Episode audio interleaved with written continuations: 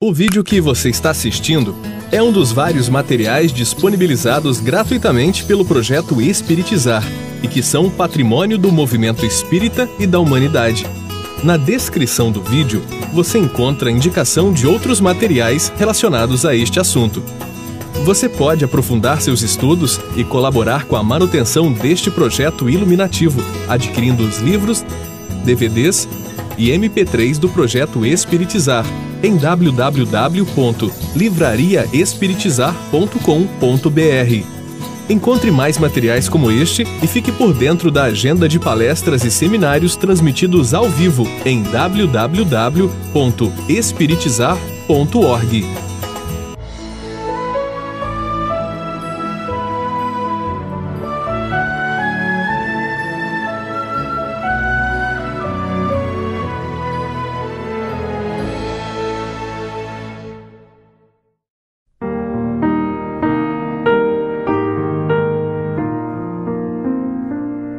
Antes de nós prosseguirmos o nosso seminário, vamos só fazer uma, uma recordação do que nós onde nós concluímos ontem.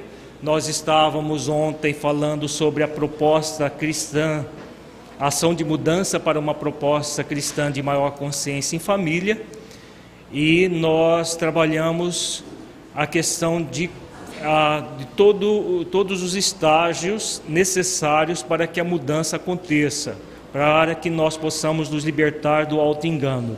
Então, a primeira fase é o querer realizar a mudança. A segunda fase, saber como e o que realizar para que a mudança aconteça.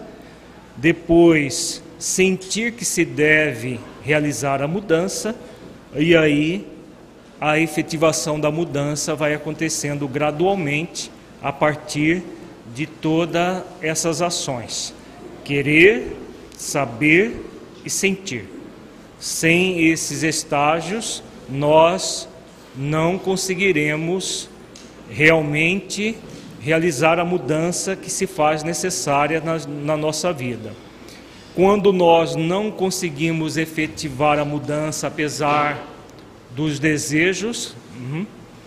apesar do nosso desejo, é porque nós estamos envolvidos pelo, por um movimento de auto-engano que nós vamos trabalhar na manhã de hoje. Então, continuemos. Então, na prática da ação de mudança, nós encontramos muitas dificuldades. São processos de auto-boicote. Em todas elas, nós mentimos para nós mesmos que não é, somos capazes, que não conseguimos, etc. Devido ao movimento muito comum que é o auto-engano. Então, o que nós já, já falamos. Então, o que é o auto-engano?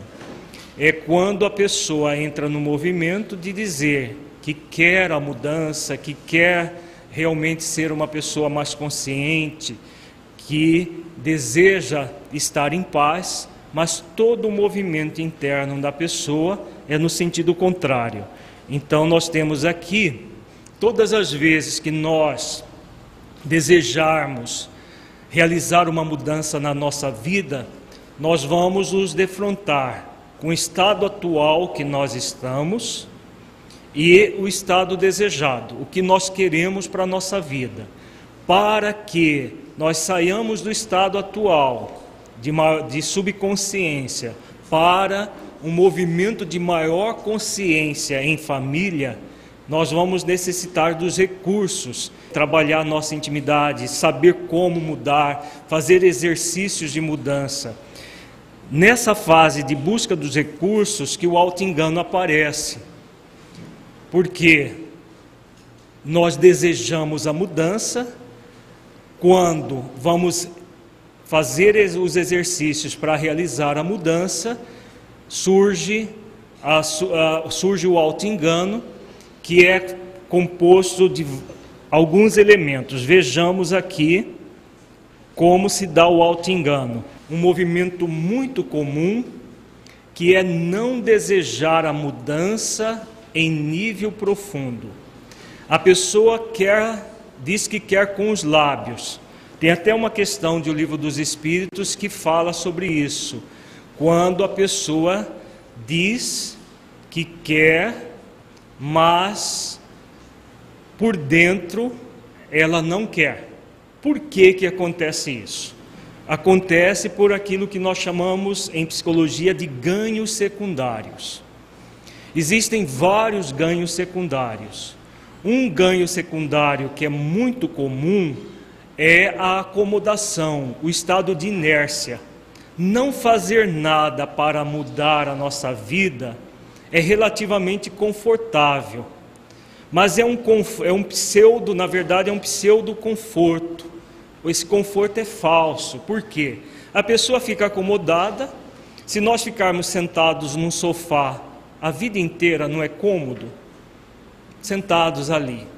Só que é o comodismo que gradativamente, mesmo fisicamente, vai gerando incômodos. A nossa coluna vai tendo problemas, os músculos vão atrofiando, a pele vai formando feridas de tanto ficar sentados ou deitados.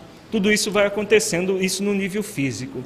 No nível emocional, é mais profundo ainda. Porque todas as vezes que nós nos auto-enganamos, nos acomodando diante da vida, o dever consciencial de realizar a mudança, que é uma determinação divina para todos nós, todos nós fomos criados para evoluir, ninguém foi criado para ficar estagnado. Então, quando nós lançamos do ganho secundário da acomodação, cedo ou tarde nós vamos ter muitos incômodos que nos perturbarão a vida. Um outro ganho secundário, muito comum em família, é o estado de vitimização.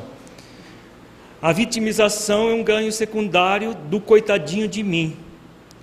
Então a pessoa tem aquilo que a gente chama de síndrome CDM. CDM é o coitadinho de mim. Então a pessoa, não, mas eu quero tanto, mas coitado de mim, eu, eu não dou conta, eu não consigo, eu não sou capaz. É como se ele fosse uma vítima das circunstâncias e fosse uma pessoa incapacitada. Qual é o ganho secundário da vítima? Normalmente, numa, numa cultura que, que trata os coitados de uma forma é, que nós nos envolvemos em muita comiseração pelos coitados, o que o coitado ganha. As pessoas vêm e passam a mão na cabeça dele. Oh, coitado, ele não dá conta. Olha, ele está sempre com dificuldades, ela está sempre com dificuldades. Cada vez que alguém vem e passa a mão na cabecinha do coitado, e no, na vida familiar isso é muito comum, nós vamos ver alguns exemplos reais de situações desse tipo. O que vai acontecer? A pessoa permanece no movimento, porque ela ganha secundariamente a as migalhas de amor. Se ela deixar de ser coitada, vão deixar de passar a mão na cabeça dela. E normalmente é isso que a pessoa reflete. Então esse é um outro ganho secundário muito comum em família e que propicia todo um processo de auto-engano em que as pessoas ficam. Existe uma vítima de um lado e o mártir do outro. Num futuro seminário, nós vamos trabalhar os jogos psicológicos em família. Na coleção de relacionamento familiar saudável, nós trabalhamos em dois módulos esses jogos psicológicos, mas nós vamos montar um seminário inteirinho sobre o assunto. Acaba esse, esse movimento de vítima e de mártir criando um jogo psicológico extremamente pernicioso, perturbador da estrutura familiar. Onde existe uma vítima, vai ter alguém querendo salvar a vítima. Então, cria-se um jogo no qual a pessoa que se coloca como vítima e o que se coloca como salvador alimenta um movimento de auto-engano. Então, as pessoas acabam se estagnando numa, numa postura bastante difícil, mas acreditam que um está ajudando o outro. Mas tudo é, na verdade, um processo de auto-engano. Outra, outra forma de se auto-enganar é não acreditar que pode ou merece realizar a mudança, que é resultado das chamadas crenças limitadoras que nós trazemos. A nossa cultura também é uma cultura que estimula demais as crenças limitadoras. Eu não posso, eu não dou conta, eu não sou capaz, eu não consigo. Você não pode, você não consegue, você não dá conta, você não é capaz. Nós muitas vezes fomos muito mal educados dentro dessa tônica.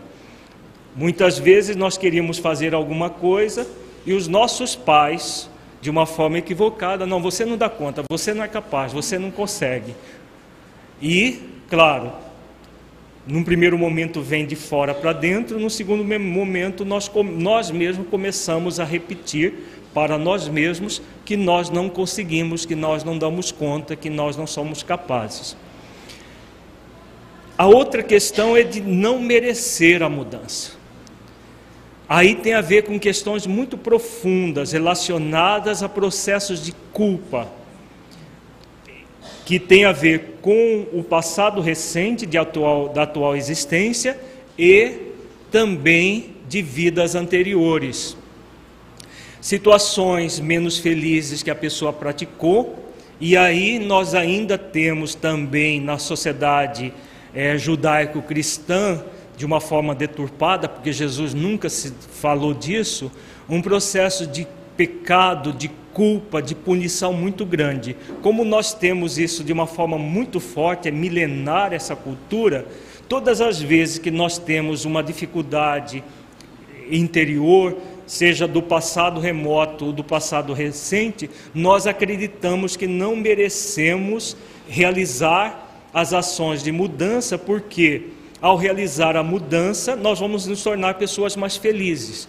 Como nós lavramos a sentença de que merecemos ser infelizes, devido ao, ao, chamado, entre aspas, pecado, que na concepção cristã, na verdade, a palavra pecado vem de amartia, que em hebraico significa simplesmente errar o alvo e não a concepção medieval daquela coisa tenebrosa que precisa ser é, condenada e depois punida, como a, principalmente na Idade Média foi cultuado essa noção de pecado dessa maneira.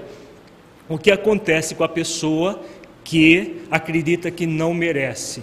Então ela está sempre é, marcando passo no mesmo lugar. Porque ao marcar passo no mesmo lugar, o que acontece? Ela não evolui. E se ela não evolui, ela vai permanecer infeliz. Então ela, ela se é, é, lavra uma sentença para si mesma de, se, de permanecer infeliz. Mas é essa determinação divina para nós? Essa é a pergunta que todos nós devemos nos fazer, caso tenhamos um movimento nesse tipo, de esse auto-engano de não merecer a mudança, de não merecer, na verdade, a felicidade, a autorrealização que a mudança proporciona. Então, como nós ficamos nesse movimento é, medieval, fora de moda, que não tem razão de ser, nós acabamos por nos auto-enganar dessa maneira. É, acreditamos que não podemos e que não merecemos. Uma coisa está muito ligada à outra. Todas as vezes que alguém diz que não é capaz, que não consegue, que não dá conta, porque lá no fundo, mesmo que a pessoa não se dê conta, existe o processo da falta de merecimento. Eu não posso porque eu preciso permanecer dessa forma infeliz. Lá no fundo, psicologicamente falando, é esse o movimento desse tipo de auto-engano. O outro movimento de auto-engano também muito comum é querer uma mudança instantânea e sem esforços. É claro que todo o processo de mudança é um movimento suave e leve. Nós vamos ver isso com detalhes no dia de hoje. É a proposta cristã. Mas é suave e leve a partir de esforços continuados, pacientes e perseverantes. Um pouco hoje, um pouco amanhã, um pouco depois de amanhã, e nós vamos fazendo esses esforços continuados, pacientes e perseverantes, e aí a mudança vai acontecendo. Muita gente diz que não consegue mudar, que não dá conta, porque na verdade quer uma mudança instantânea e sem esforços. Basta o desejo, e a partir do meu desejo, a mudança vai acontecer. Pura ilusão, puro auto-engano.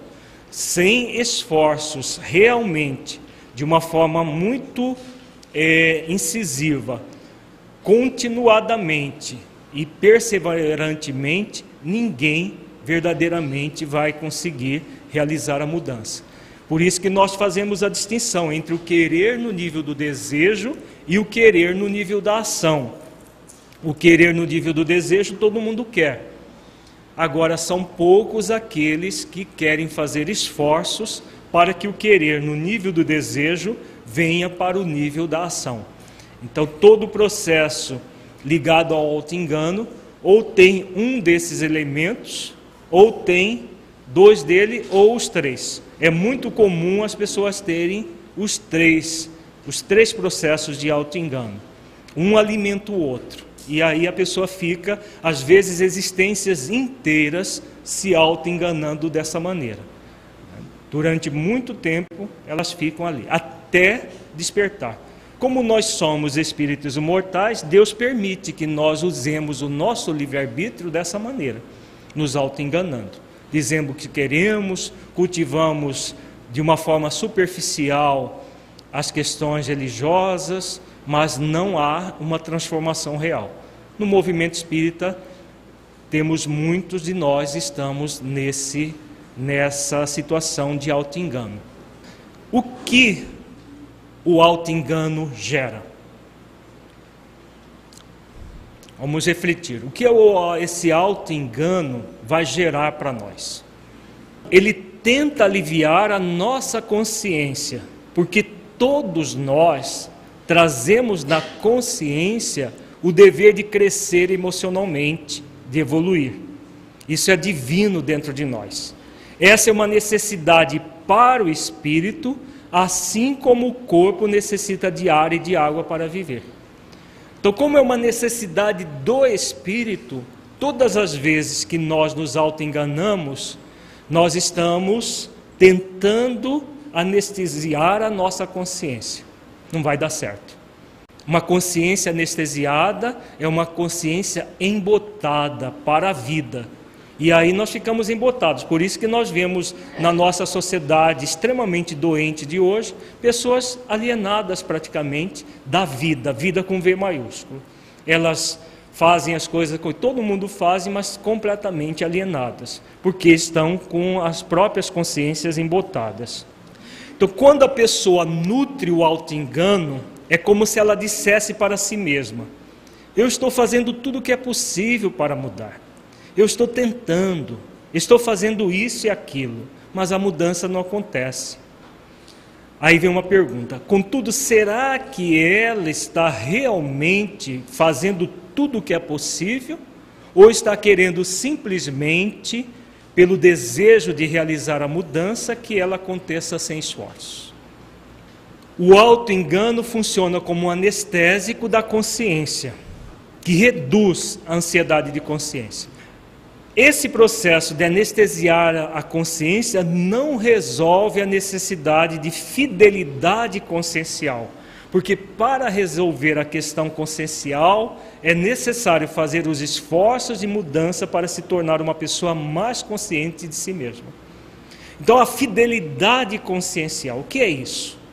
Não é para os outros que nós estamos aqui para provar alguma coisa não é para anestesiar a nossa consciência. Todos nós somos convidados a ter a fidelidade consciencial. É conosco, porque o auto-engano, mesmo que a gente nutra, a vida inteira vai ter um momento que ah, as máscaras caem. Que momento é esse, hein, gente?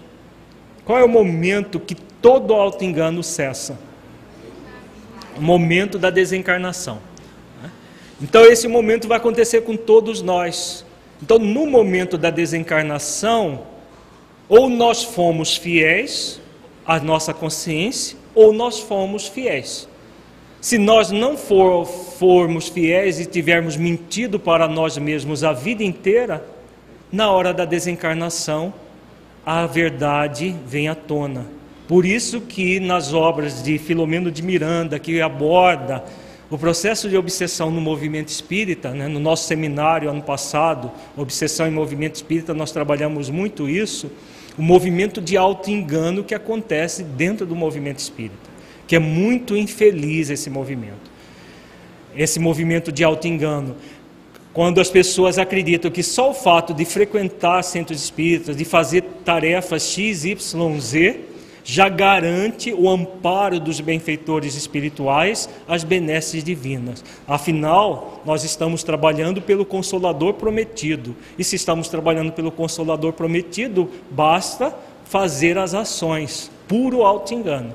Na hora da verdade, ou as obras de dentro foram realizadas, verdadeiramente, e se não forem realizadas verdadeiramente, as obras externas apenas anestesiam as nossas dificuldades, mas não mudam as nossas dificuldades. O que muda é a fidelidade consciencial, é a transformação interior. O trabalho do bem é muito importante. Nós estamos aqui no encontro da família espírita. É fundamental o trabalho do bem nas nossas vidas. Mas o trabalho do bem é apenas meio para que nós possamos entrar dentro de nós mesmos, adentrar na nossa intimidade, conhecer a verdade que existe dentro de nós e realizar gradativamente a transformação interior. Se isso não acontece, nós estaremos nos auto-enganando.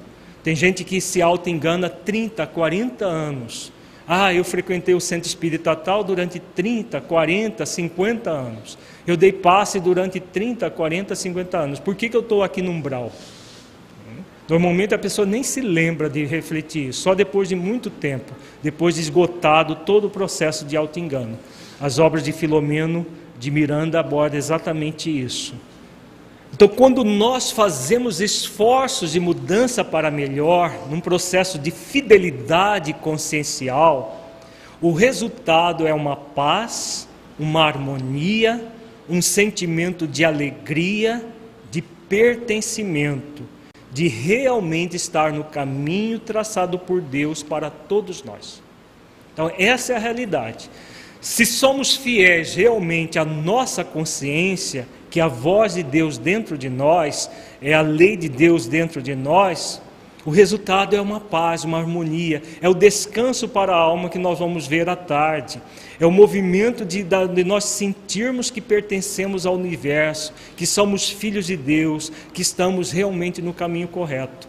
O sentimento de muita alegria interior, essa é a felicidade relativa que fala lá no, na quarta parte do livro dos Espíritos. Não é possível a felicidade absoluta num planeta de expiações e provas, mas é possível a felicidade relativa, a felicidade de estarmos num movimento de mudança, de transformação para melhor, crescendo e nos tornando pessoas melhores. Então não é possível forjar esse estado interior. Mesmo que a gente queira se enganar forjando esse estado, não é possível. Por isso, o processo que a pessoa usa de mentir para si mesma, dizendo que está fazendo todos os esforços de mudança e mesmo assim permanece inquieta, desarmonizada, sem o sentimento de pertencimento, é porque há desconexão com o todo. Então ela está se auto-enganando, dizendo que está fazendo isso, fazendo assim assado e mas continua inquieta, continua com aquilo que eu, já, é, eu costumo dizer é o prurido interno.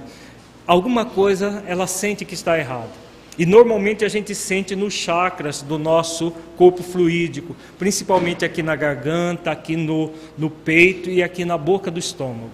Se alguma coisa está errada, mesmo que a gente se auto-engane dizendo que está tudo certo, que está tudo bem, nós vamos sentir alguma coisa aqui como às vezes a gente tem dificuldade de perceber o sentimento real, vamos buscar perceber as nossas sensações, porque as sensações não tem jeito da gente enganar. A gente fala que é alguma coisa que a gente comeu, mas nem sempre é alguma coisa que a gente comeu fisicamente, é alguma coisa que a gente engoliu energeticamente falando. Aí vai parar aqui na boca do estômago, a gente sente uma apreensão.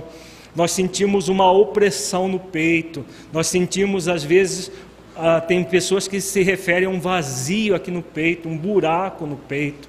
Outras pessoas sentem assim um nó na garganta, uma coisa incomodando aqui na garganta que ela tenta engolir e não consegue. Tem gente que fala: "Não, tem um catarro aqui o tempo todo e eu não consigo engolir". Não é catarro, porque se fosse, ele iria para o estômago mesmo. Na verdade, é a energia. Nós temos aqui nessa região o quinto chakra, que é o chakra do conhecimento.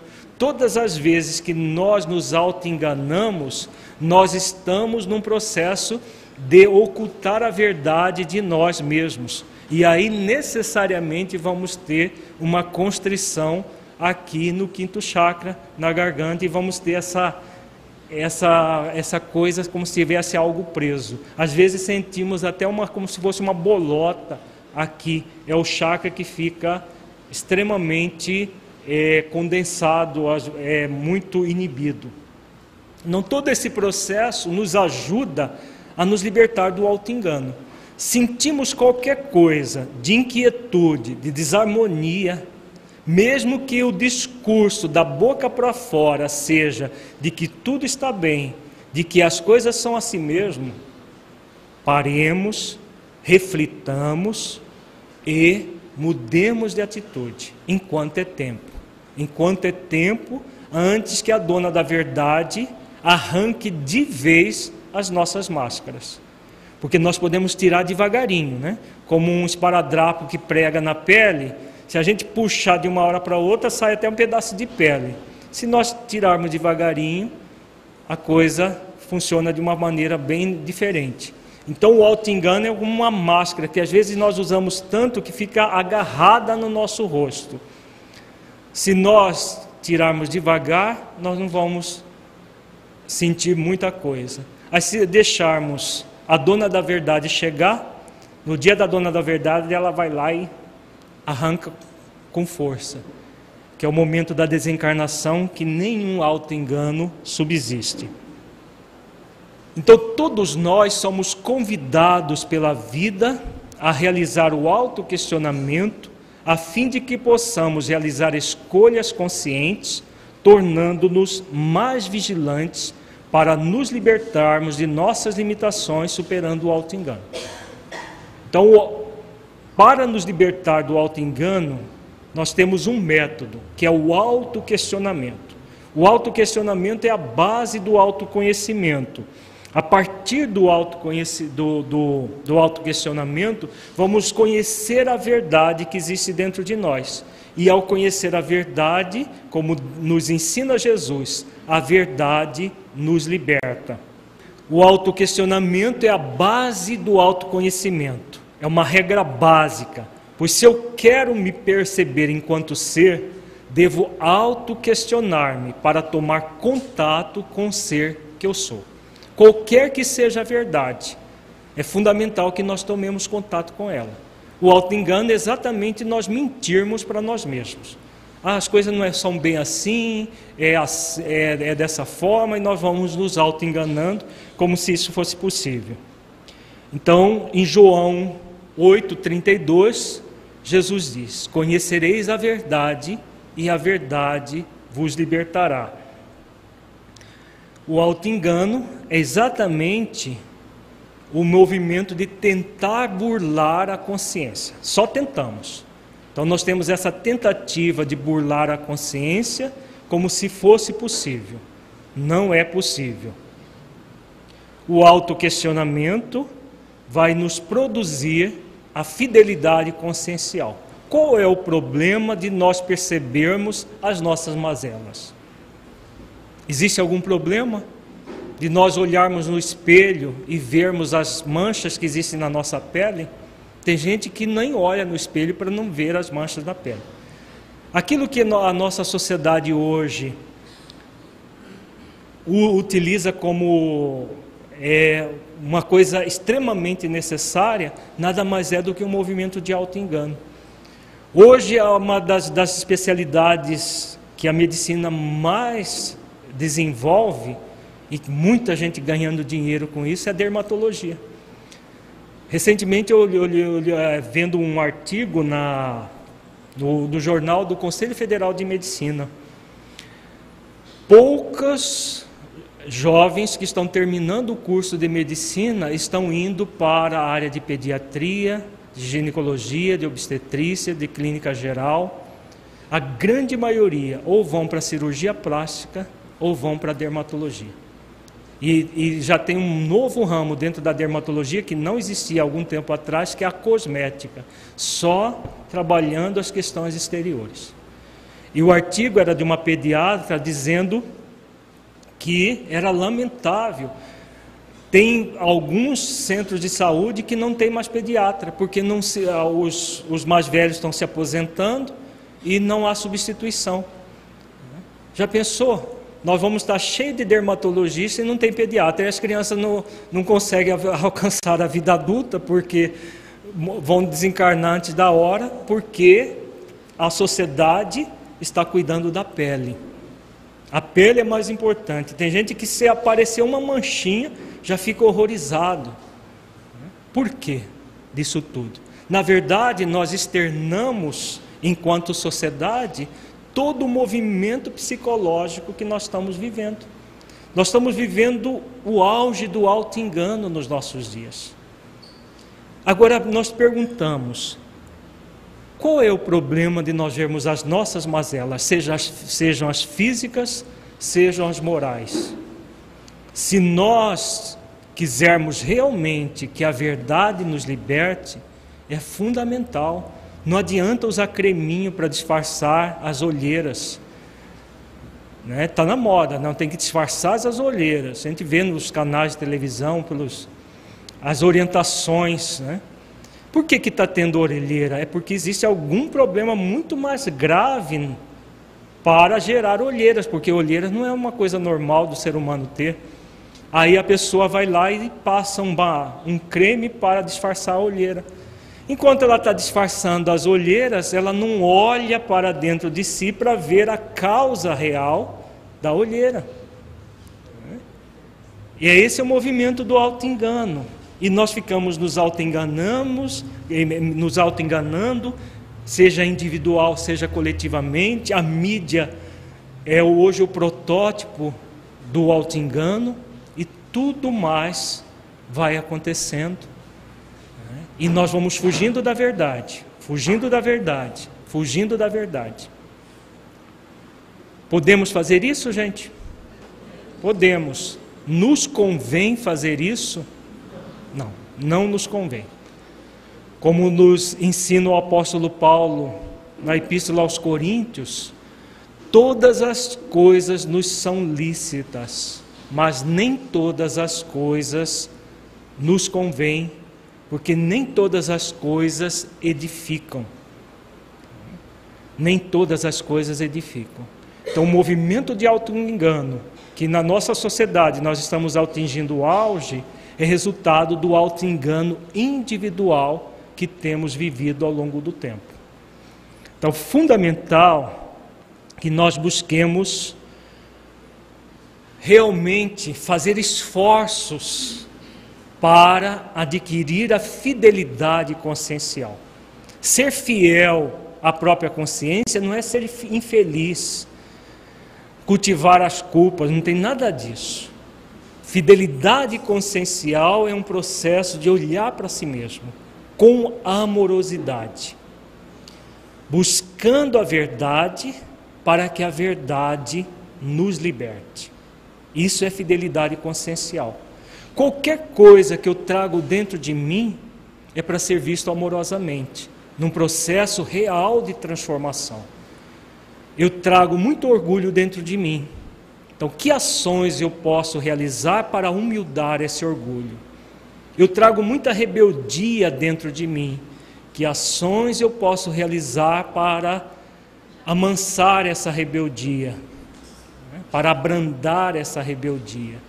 E assim sucessivamente. Qualquer dificuldade, qualquer problema que nós tragamos dentro de nós que nos infelicita. É isso que a fidelidade consciencial nos convida.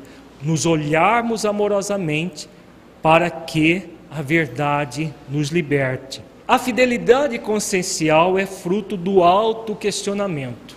Nós nos questionarmos para encontrar a verdade, qualquer que ela seja. Muitas vezes nós queremos fugir porque nós encontramos as feridas. É como usando a metáfora da ferida na pele, é como se nós olhássemos no espelho e víssemos a ferida que nós não queremos ver. E aí a gente ou quebra o espelho ou foge dele como o diabo da cruz, como as pessoas dizem. E muitas vezes nós ficamos a vida inteira dessa forma, nos auto-enganando. Podemos, mas não nos convém. O autoquestionamento vai gerar o autoconhecimento. Nos conhecer enquanto pessoa. Tudo aquilo que nós trazemos em nós mesmos para tomar as providências de mudança que vai acontecer a partir do autodomínio. Eu me questiono, conheço aquilo que necessita ser mudado e vou fazer esforços para dominar as minhas más inclinações. Não foi isso que Allan Kardec nos ensina? Reconhece o verdadeiro espírita pelo esforço que faz para domar as suas más inclinações. Não é a pessoa perfeita, mas a pessoa que se esforça para se aperfeiçoar. Então ela vai fazendo esforços de autodomínio, de transformação gradativa de todo o processo que ela percebe a partir da fidelidade consciencial. Então, esse autodomínio vai propiciando gradualmente a autotransformação. É exatamente isso que é a fidelidade consciencial. Perceber as mazelas, não para ficar nem ocultando, nem tampouco machucando as mazelas, mas para transformá-las gradualmente em processos de crescimento interior.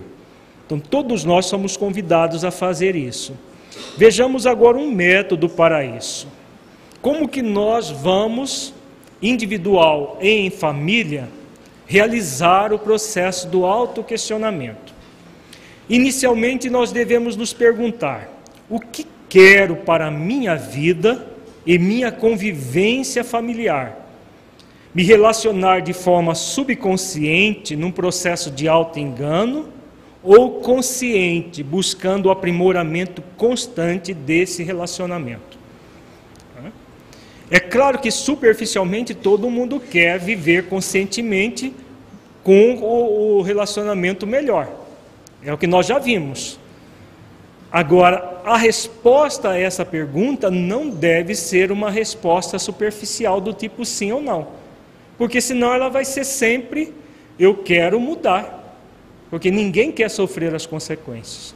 Mas é fundamental no processo de autoquestionamento realmente questionar, analisar fielmente qual é a resposta. Se eu digo que quero, mas continuo da mesma maneira, eu estou me auto-enganando. Se eu digo que quero e falo que não dou conta, que não sou capaz, eu estou me auto-enganando. Ah, mas é muito difícil. Quem disse que é fácil? Agora, uma coisa é o difícil, outra coisa é o impossível. Quando eu digo que eu não consigo, que eu não sou capaz, que eu não dou conta, eu estou dizendo para mim que é impossível. Então Deus errou, me colocando nesta existência, na família que eu tenho, para poder evoluir. Quem é o, é o responsável pelo, pela dificuldade é Deus, não é? É óbvio. Se eu falo que eu não consigo, que eu não sou capaz, que eu não dou conta de algo que é divino, a reencarnação é um processo divino, eu estou colocando a responsabilidade em Deus. Coitado de mim, eu sou tão incapaz, então eu não dou conta. É difícil, mas é perfeitamente possível. Se nós fizermos esforços gradativos, continuados, pacientes e perseverantes, nós vamos superar aquelas três condições que geram o auto-engano, com toda certeza. Então, depois de feito esse autoquestionamento, é fundamental deixar vir a resposta naturalmente. Contudo, essa resposta não deve ser de forma superficial, do tipo sim ou não, mas uma resposta em nível profundo, para podermos, podermos nos liberar do auto-engano, no qual dizemos para nós mesmos que queremos uma mudança, mas não nos dispomos a pagar o preço para que a mudança aconteça. Então, o que nós acabamos de refletir.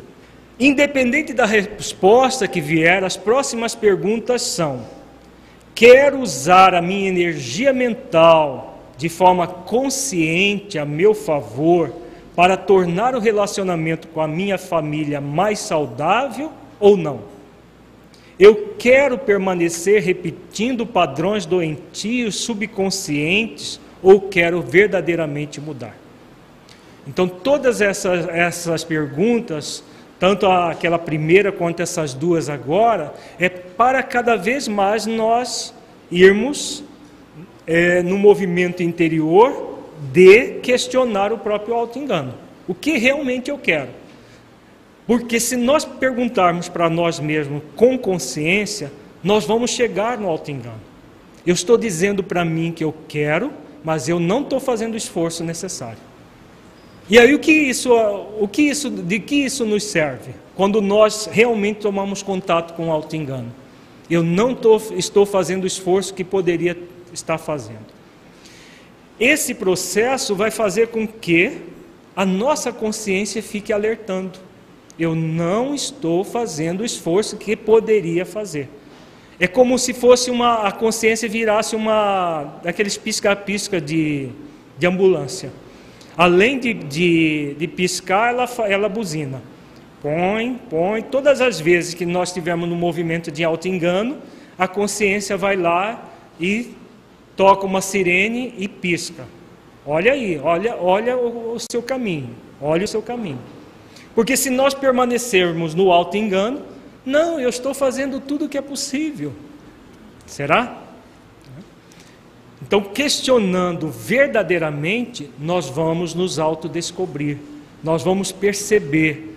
Qualquer que seja a resposta, vai nos servir de, de crescimento. Ou imediato, ou depois de algum tempo que nós sofrermos as consequências desse movimento da não mudança. Porque nós somos espíritos imortais. Muitas vezes a, a, a consciência fica buzinando e e piscando a vida inteira. E a gente só vai mudar depois que desencarna. Tem no, no seminário Obsessão em Movimento Espírita, nós analisamos vários casos de pessoas que estavam na doutrina espírita, que é a doutrina da consciência por excelência. Conheciam profundamente a doutrina. Então, a consciência buzinava e piscava o tempo todo, mas permaneceram no auto-engano. Então nós podemos permanecer. Não nos convém, mas que podemos, podemos. Então essa pergunta, eu quero permanecer repetindo padrões doentios, subconscientes, ou quero verdadeiramente mudar? Se eu reflito e chego a conclusões que eu quero os benefícios da mudança, mas falo para mim mesmo que é tão difícil, eu estou me auto-enganando. Porque eu digo que eu quero os benefícios, penso lá nos benefícios e eu sei que eu quero. Mas digo para mim que é tão difícil. Aí é como se eu dissesse: coitado de mim, é tão difícil, eu não sou capaz. Passa uma mão na minha cabecinha. Né? Ninguém fala isso em, em sã consciência. Mas nós vivemos agindo assim. Posteriormente, nós vamos nos questionar Quais são as consequências da escolha que estou realizando neste momento? Mudar ou não mudar? Que são escolhas. Essa escolha resultará em algo útil que gere uma mudança para melhor no meu relacionamento familiar, dentro do princípio da lei de amor que organiza o universo, para cada vez mais ter consciência das nossas escolhas. Se eu escolho a mudança e os esforços continuados, pacientes e perseverantes para que a mudança aconteça, eu vou ter aquele sentimento de pertencimento, de estar no caminho correto. Se eu escolho não mudar, eu necessito perceber quais são as consequências disso. As consequências vão ser de eu ter uma família mais ou menos e ficar reclamando que a família dos outros é melhor que a minha. Mas que esforços, que ações você está realizando para conseguir realizar aquilo que deseja? Uma família melhor. Ficar invejando a família dos outros não adianta. Construir uma proposta de maior saúde na sua família é perfeitamente possível para você. Então, tomar cada vez mais consciência de si. Então, esse método que nós desenvolvemos é um método para que você vá afunilando o seu auto-engano. Cada vez mais não tem onde escapar. Para tomar consciência real dele. Eu estou me auto-enganando, eu estou consciente. O que realmente eu estou escolhendo aqui agora? Então, essas perguntas nos auxiliam, nos auxiliam a sermos mais verdadeiros conosco pois nos remetem a tomar consciência de nossas escolhas e do fato de estarmos realmente dispostos a um processo de mudança ou não. Para isso é fundamental a disposição de nos libertar do auto-engano, pois de nada adianta dizer que queremos uma mudança, pois sabemos dos seus benefícios, mas continuarmos na inércia. Tudo na vida são escolhas. Mesmo não fazer escolhas é uma escolha. Às vezes a pessoa diz assim: Ah, mas eu não escolhi sofrer, por exemplo. Escolheram sim, pois ao não realizarem ações positivas diante da vida, escolheram permanecer na inércia, cujo resultado é o sofrimento. Então, todas as vezes que nós tivermos numa família mais ou menos, numa vida mais ou menos, com tudo mais ou menos, isso tudo é escolha sim. Porque senão nós entramos no movimento de atribuir para Deus as nossas mazelas. Não sou eu, é que eu caí de paraquedas nessa família horrorosa. Não tem nada a ver com isso. Não existe ninguém que caiu de paraquedas numa família. Não existe isso na vida. Se nós estamos numa família difícil, é porque em algum momento nós construímos essas dificuldades. As nossas escolhas construíram essas dificuldades. E as nossas escolhas no presente vão nos libertar dessas dificuldades. A escolha será sempre nossa. Deus nos criou essa lei. A lei de escolha é a lei do livre-arbítrio, a lei de liberdade que está lá no livro dos Espíritos. Nós somos livres para escolher. Agora, não somos livres para arcar com as consequências. Porque senão seria muito fácil, né? Eu escolho só coisa fácil e depois quero viver no bem bom, viver com uma família maravilhosa, viver com tudo maravilhoso. Toda escolha terá uma consequência. Se a escolha é boa, a consequência será boa. Se a escolha é equivocada, a consequência será desastrosa de acordo com a escolha feita. Tudo isso nos gera o quê? A responsabilidade perante a nossa vida. Nós somos responsáveis por aquilo que escolhemos. Não adianta se enganar e atribuir a vida a questões fortuitas, a questões ocultas. Não, é porque tem um monte de obsessor aqui na nossa família e aí não deixa a gente sossegar. Tem muita gente que atribui as suas dificuldades aos espíritos obsessores. Nós estamos aqui no movimento espírita, isso é muito comum, infelizmente. Os espíritos obsessores não criam nada, eles aproveitam as matrizes que nós entregamos de bandeja para eles. Então, nós trazemos as matrizes em nós, que é resultado das nossas escolhas, e aí é como nós usamos sempre uma metáfora. É como se nós enchêssemos o nosso, a nossa roupa de álcool. Será que não vai ter espírito obsessor com uma caixa de fósforo na mão, querendo jogar um, um palito de fósforo aceso na nossa roupa? Com certeza. com certeza vai ter sempre um ou mais. Muita, na maioria das famílias tem um para cada, no mínimo. Um para cada membro. Com toda certeza vai ter sempre os nossos, como diz o Lacordé, sócios de deficiência ali junto conosco. Riscando fósforo. Agora, se nós encharcamos a nossa roupa de água, adianta riscar fósforo e jogar na nossa roupa? Vai pegar fogo? Se ela tiver cheia de água? Não. É exatamente essa a nossa escolha.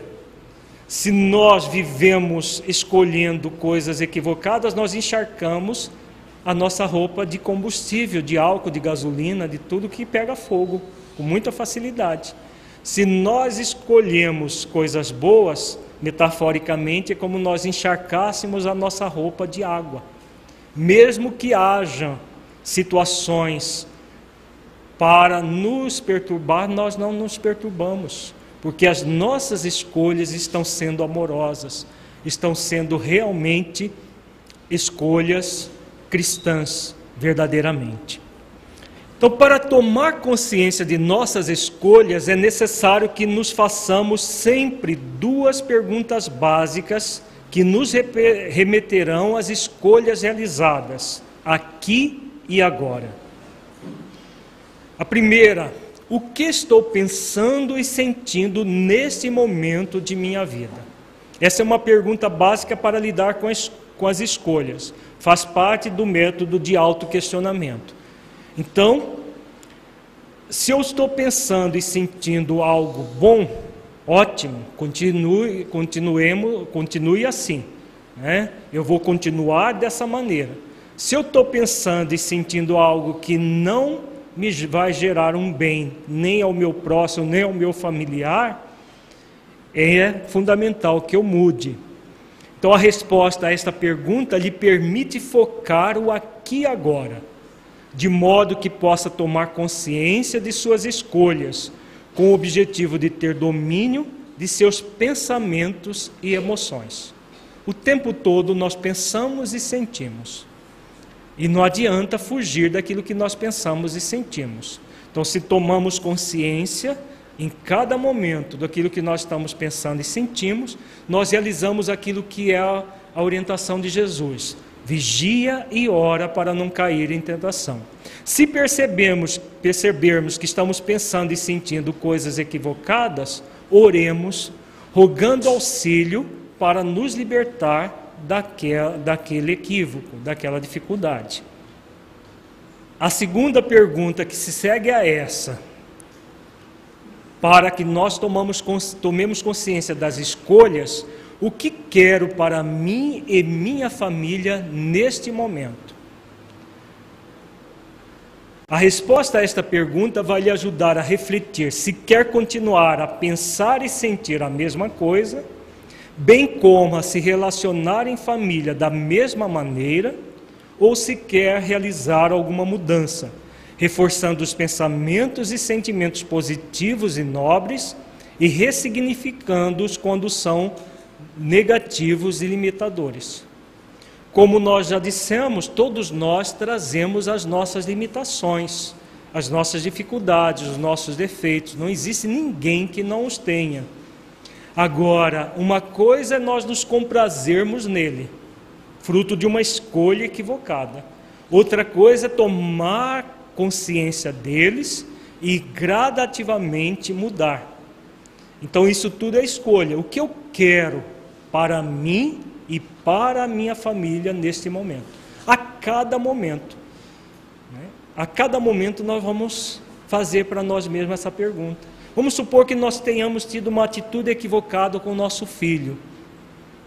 Então, nós vamos, o que eu quero para mim e para o relacionamento com meu filho nesse momento.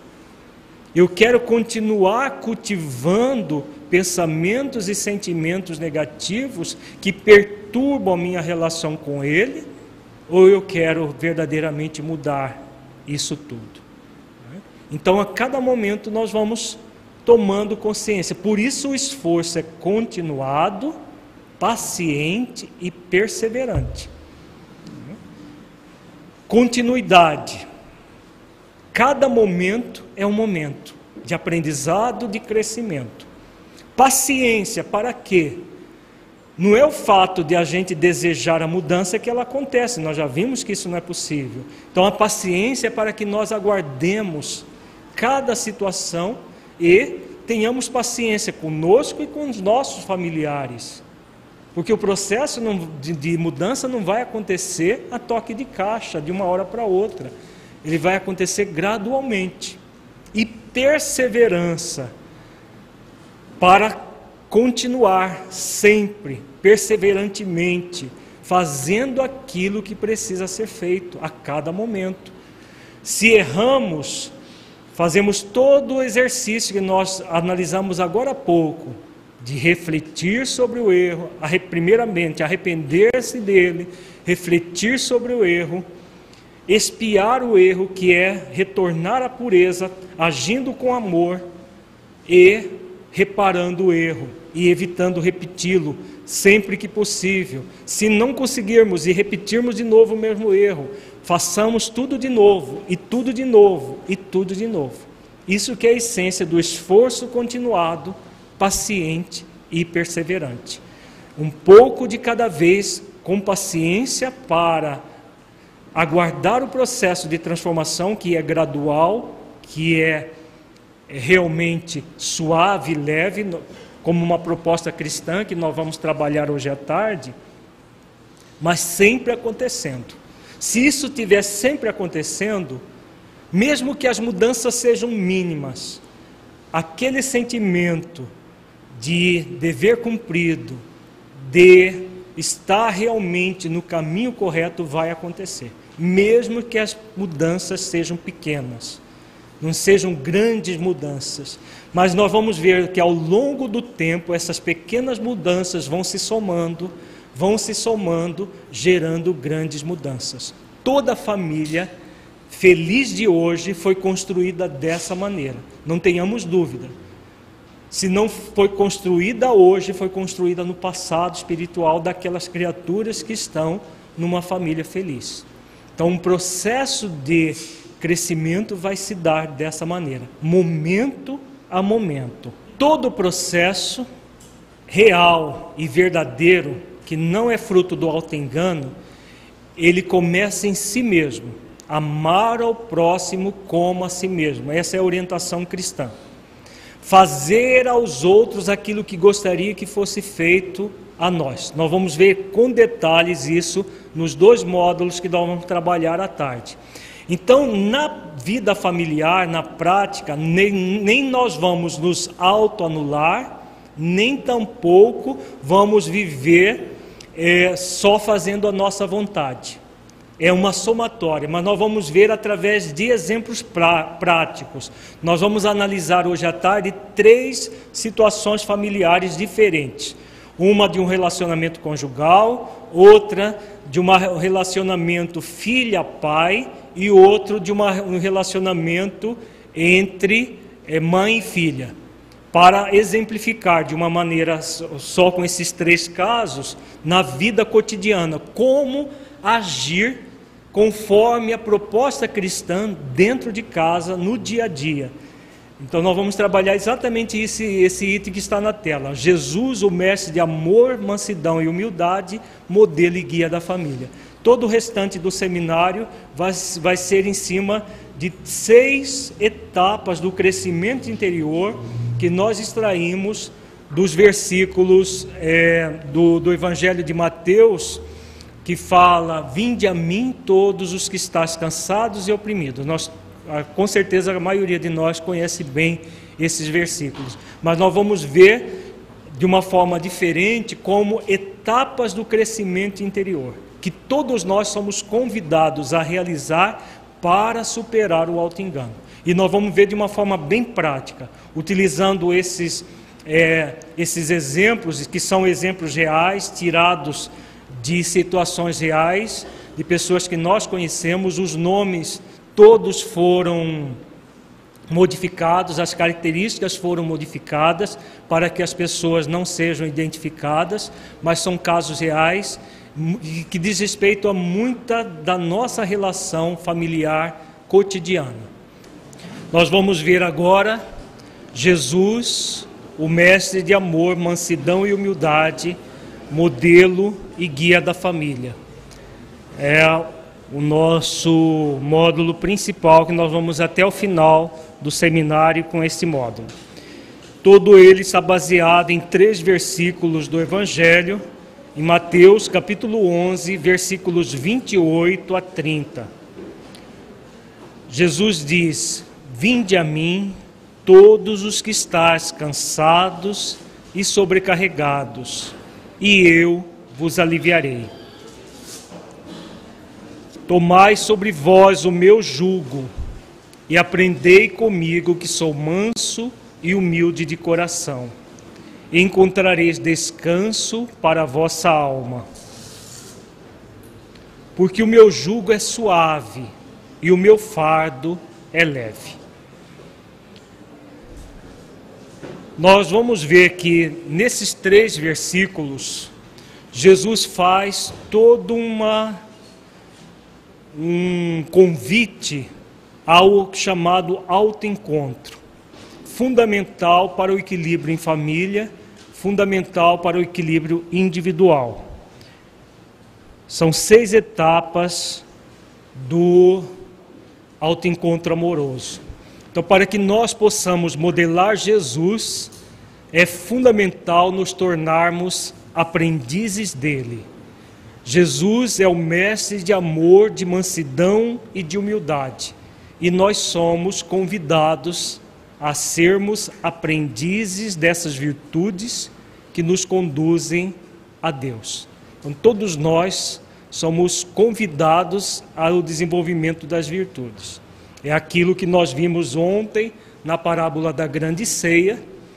Né? Todos somos convidados, primeiramente pelo amor, em segundo lugar, se não aceitamos o convite do amor, vem a dor expiatória, e se não aceitamos nem o convite da dor, vem o sofrimento. O sofrimento é o terceiro servo que nos convida à prática das virtudes.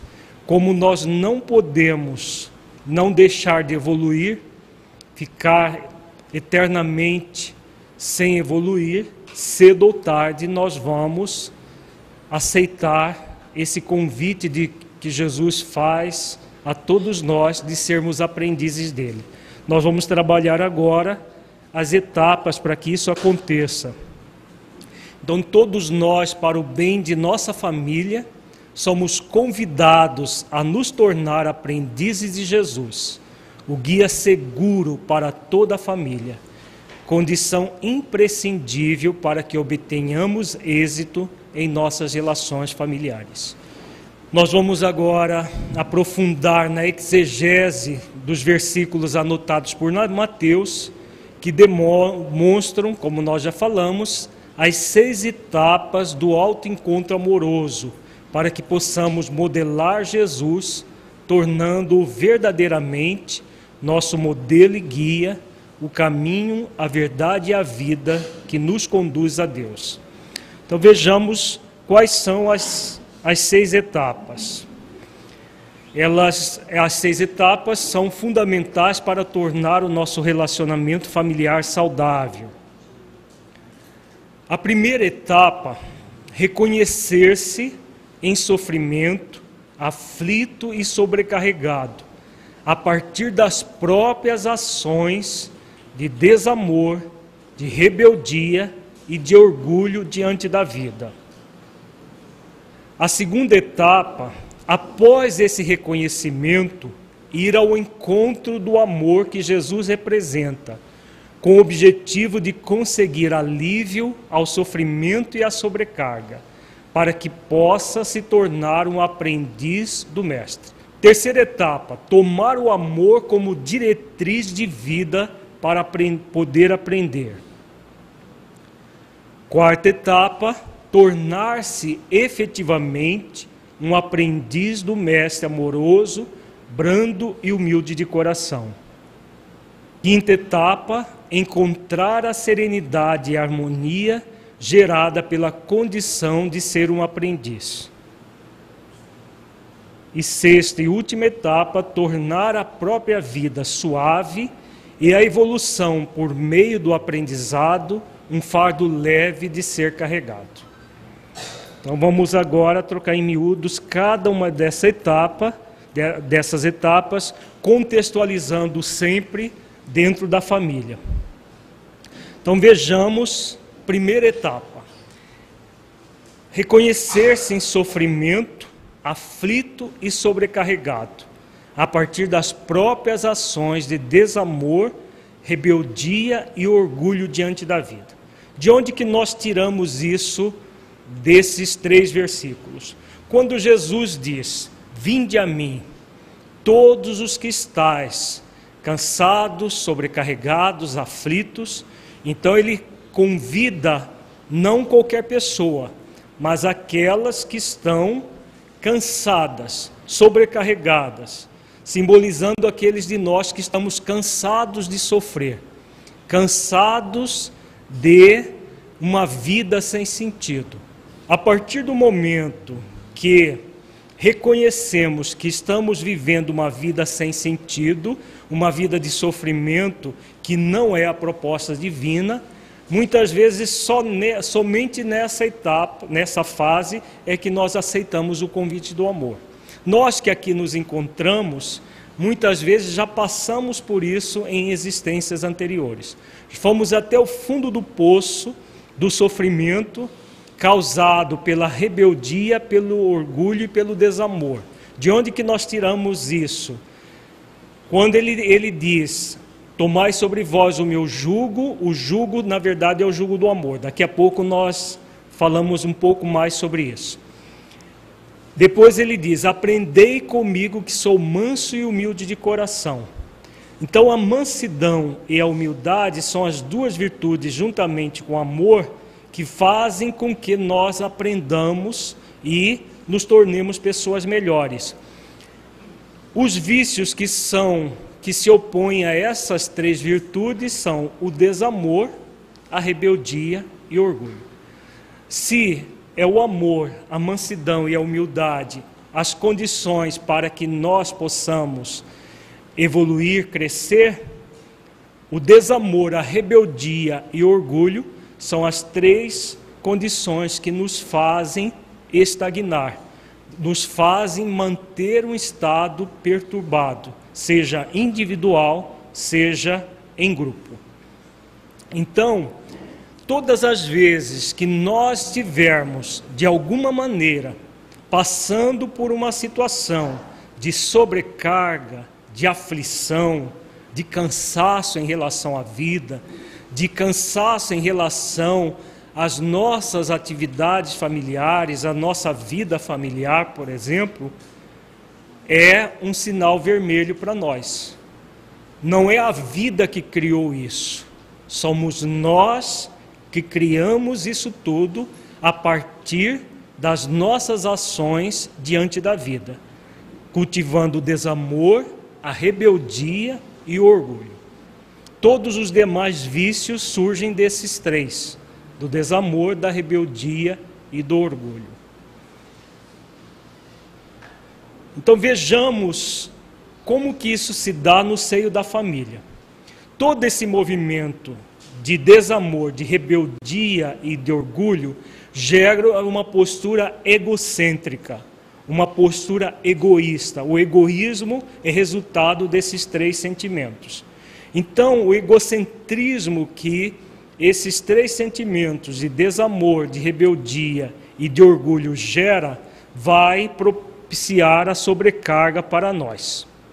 E nós temos dois tipos de egocentrismo: o egocentrismo voltado para dentro e o egocentrismo voltado para fora. Vejamos primeiro o egocentrismo voltado para dentro.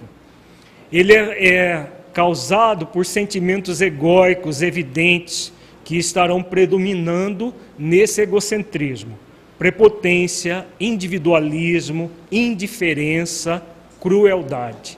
São os sentimentos derivados da própria, do próprio desamor, da rebeldia e do orgulho que vão produzir esses quatro sentimentos que predominam nesse egocentrismo voltado para dentro. Como é o egocentrismo voltado para dentro? A pessoa centra nela mesma. O que importa é ela estar bem. Só que é um bem com B minúsculo, não é um bem, o bem maior, o bem realmente que Jesus nos convida. É aquele bem-estar do egoísmo, do, do egoísta, do egocentrista, em que a pessoa quer estar bem, mesmo que seja em detrimento do outro. Para ela estar bem, se outra pessoa estiver chorando do lado, ela nem se importa. Por isso é, é o egocêntrico voltado para dentro.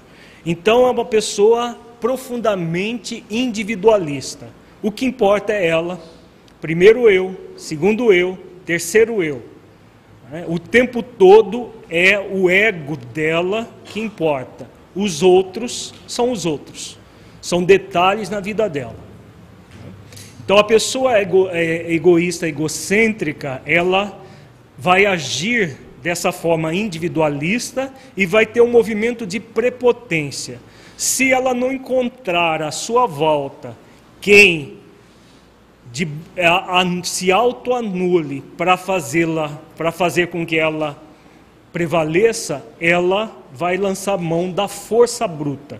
A prepotência é a força bruta. Seja a força bruta física, seja a força bruta no, do ponto de vista intelectual, moral. E se for necessário ela agir com crueldade, ela vai e age com crueldade. Crueldade no sentido de gerar abandonos afetivos, abandonos físicos, para fazer valer aquilo que ela traz dentro dela. Ela é que importa. Todos os demais devem estar na vida dela para servi-la.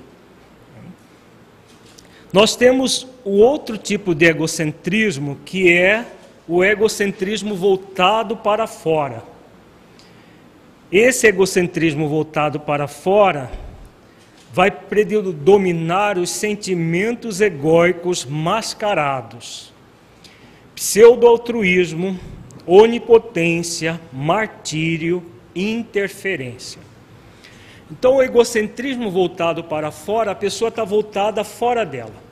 Ela, no ambiente familiar, por exemplo, ela está sempre preocupada com os outros, com os familiares, seja lá qual for o familiar, ela está voltada para a mudança dos outros.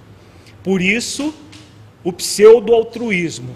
Pseudo-altruísmo é um falso altruísmo, porque o altruísmo é a virtude que transmuta o egoísmo.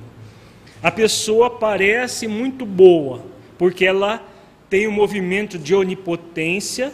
A onipotência é o movimento de querer salvar os outros, de resolver a, o problema dos outros como se fosse possível resolver os problemas dos outros.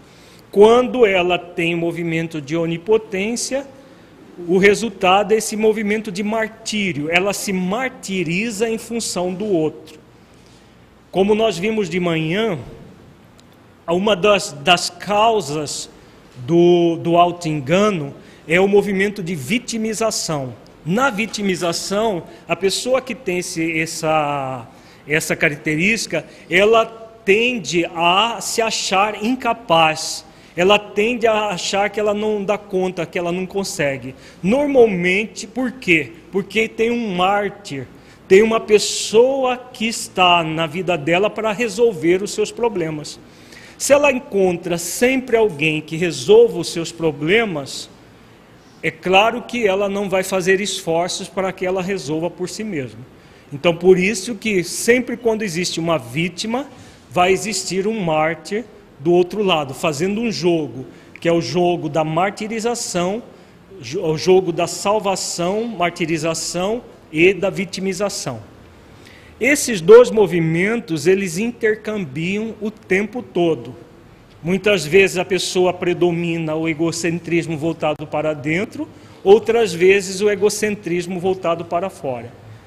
Tem pessoas que predominam mais o egocentrismo voltado para dentro, mas é, outras, além do, do, do, desse voltado para dentro, tem também o voltado para fora. Porque, por exemplo, prepotência e onipotência andam sempre juntas. A pessoa prepotente, ela sempre traz em si mesma também a onipotência, que é esse desejo, essa, a, essa ilusão de que ela tem o poder sobre os outros. Agora nós vamos ver esses, essas características aqui acontecendo no dia a dia nosso, da família. Nós vamos ver três exemplos de relacionamentos familiares egocentrados. São casos reais, os nomes são fictícios, as histórias um pouco modificadas para que as pessoas não sejam identificadas, mas são casos reais, não são ficção não. São situações que nós temos comumente em família. Então nós temos o primeiro exemplo é da Josefina, que vive tentando interferir na vida do pai, com o intuito de ajudá-lo a ter uma vida mais espiritualizada e saudável. O pai tem problemas de saúde, mas não segue as recomendações dos médicos. No que tange às questões espirituais, o pai é completamente indiferente, pois somente dá valor às coisas materiais. Josefina diz ao pai como ele deve agir em várias circunstâncias, mas segundo ela, o pai responde fazendo birra e não liga para as suas orientações. Somente quando as coisas vão mal é que ele vai até ela para propor que ela resolva as dificuldades que ele cria. Josefina, diante dessas situações, muitas vezes pensa em desistir de tudo. Diz nesses momentos que não adianta fazer nada, porque o pai é muito turrão e não vai mudar nunca. Então a história de Josefina é bastante interessante, muito comum, inclusive. Ela tem um pai que, segundo ela, é materialista, ela é espírita, e o pai materialista, e ela vive tentando fazer com que o pai se adentre um pouco mais nas questões espirituais. Ao mesmo tempo, o pai tem vários problemas de saúde e vai ao médico, mas não segue as recomendações dos, dos médicos. E o que acontece com Josefina? Ela vive na cola do pai para que ele é, busque mais as questões espirituais, para que ele faça as, as atividades prescritas pelos médicos e ele, como age como uma vítima incapaz, Normalmente, o perfil psicológico de uma pessoa assim é o perfil da criança. Então, quem faz birra? Quem faz birra normalmente é criança de 3, 2, 3 anos, que comumente faz birra. Mas quando o adulto, na faixa de uns 60 anos, faz birra como criança de 2 e 3 anos, o que está acontecendo? Ele está, naquele momento, regredido psicologicamente. Então ele age como criança, fazendo birra. Por quê? Por que, que vocês acham que o pai da Josefina faz essas birras aí? O que acontece nessa história que não está batendo bem? Ela está fazendo o papel de mãe dele. Se ela fosse mãe dele de verdade, ela tivesse 80 anos e ele 60. Era assim também que ela deveria agir? Não. Por quê? Se você faz, vamos supor que o, esse senhor não tivesse 60 anos, tivesse 3 anos. E ele está lá, você está com ele no shopping, fazendo compras. De repente ele vê um brinquedo e começa a gritar que quer aquele brinquedo, você não pode comprar naquele momento, porque o orçamento não dá, e começa a sapatear e fazer. Você vai fazer as vontades da criança? Seria correto? Não. Porque se você fizer a vontade dele, ele aprende que sapateando, fazendo birra, ele consegue sempre aquilo que ele quer.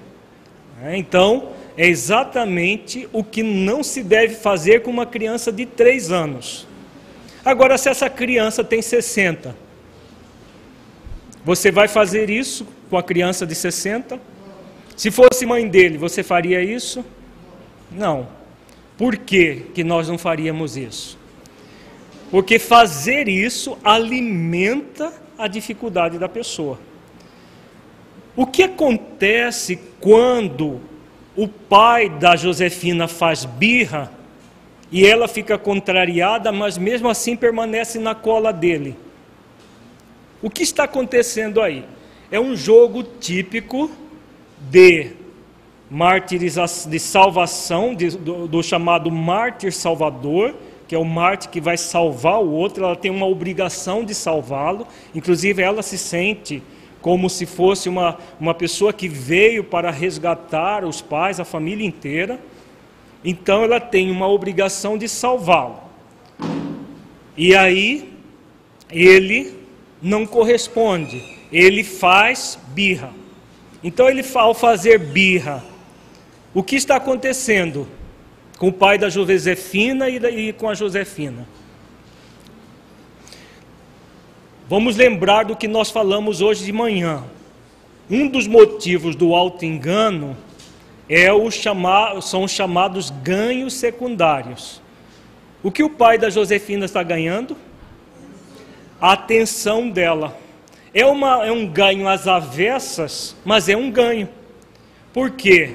Quanto mais birra ele faz, mais ela dá atenção. E mais ela fica contrariada. E mais ele faz birra. Aí ela volta e fica num jogo de gato e rato. O jogo da martirização, salvação, é um jogo de gato e rato. Ela, ele foge e ela vai atrás dela, dele. Ele foge, ela vai atrás dele. Aí ele faz birra, ela fica contrariada, faz beicinho e dá vontade de desistir de tudo. Quando ela, ela tem vontade de desistir de tudo, entra em, em ação um jogo. O pai, ao fazer birra, ele se torna a vítima martirizadora. E a Josefina se torna o mártir martirizado. Porque esses jogos psicológicos têm quatro posições: existe o mártir salvador, a vítima incapaz, a vítima martirizadora e o mártir martirizado. Nem, ninguém é verdadeiramente uma vítima incapaz. Então, como o pai não é incapaz, ele sabe fazer birra. Então, ele vai lá e faz a birra. Quando ele faz birra, ele assume a posição da vítima martirizadora. E a Josefina, que estava na posição da Marte, que tinha obrigação de salvar a vítima incapaz, vai para a posição do mártir martirizado. No próximo encontro da família, nós vamos trabalhar só os jogos familiares, os jogos psicológicos, tão, tal a importância deles. Nós estamos hoje fazendo algumas pinceladas, mas o que acontece é exatamente esse jogo. Quando ela assume a posição de vítima martirizada, aí ela quer desistir. Ela, ela também se coloca como vítima eu não sou capaz, eu não dou conta, ele é muito torrão, ele nunca vai mudar.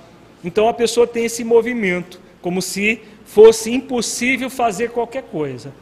Então nem Josefina é onipotente, nem Josefina é impotente. Então ela tem um poder real, só que não está usando esse poder real. Daqui a pouco nós vamos falar quais as possíveis soluções para cada caso. Por enquanto, vamos nos ater aos problemas.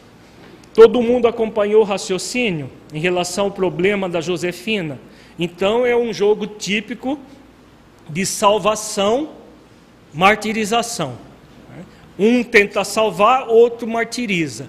Na hora que é conveniente, o pai faz o papel de vítima incapaz. Que horas que ele faz o papel de vítima incapaz? aí na história. Olha aqui, ó, somente quando as coisas vão mal é que ele vai até ela para propor que ela resolva as dificuldades que ele cria. Então ele cria dificuldades no seu trabalho, ele cria várias dificuldades. Quando ele está tendo alguma dor, a Josefina tem que sair correndo do serviço dela para pegá-lo em casa, para levá-lo para o hospital. Então, quando as coisas desandam, aí ele vai para a posição de vítima incapaz e usa a Josefina.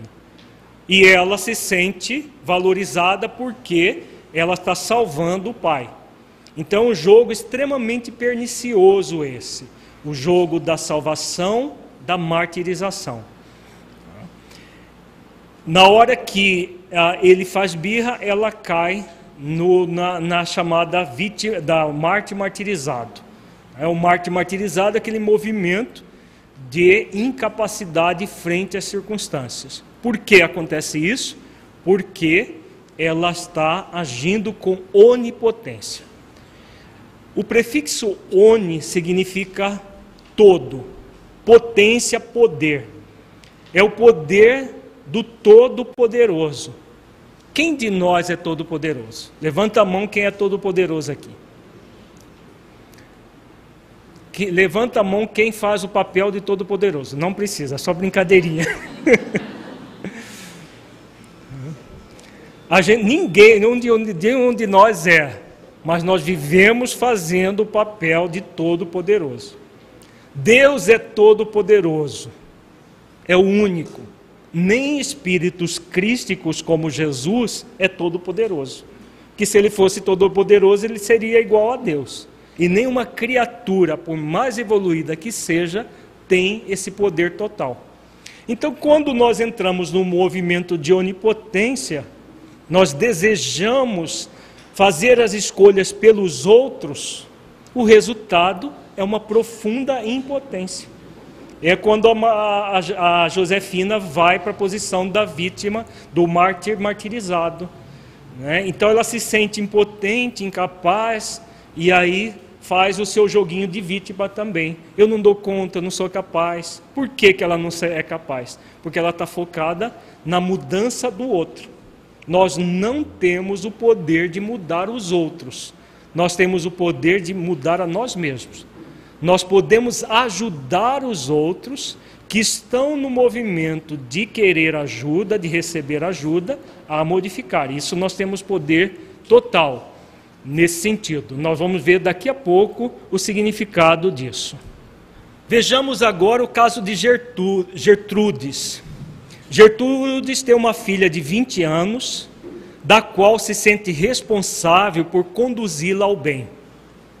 Catarina, sua filha, tem uma postura intensamente rebelde e vive desafiando a mãe ao receber os seus conselhos.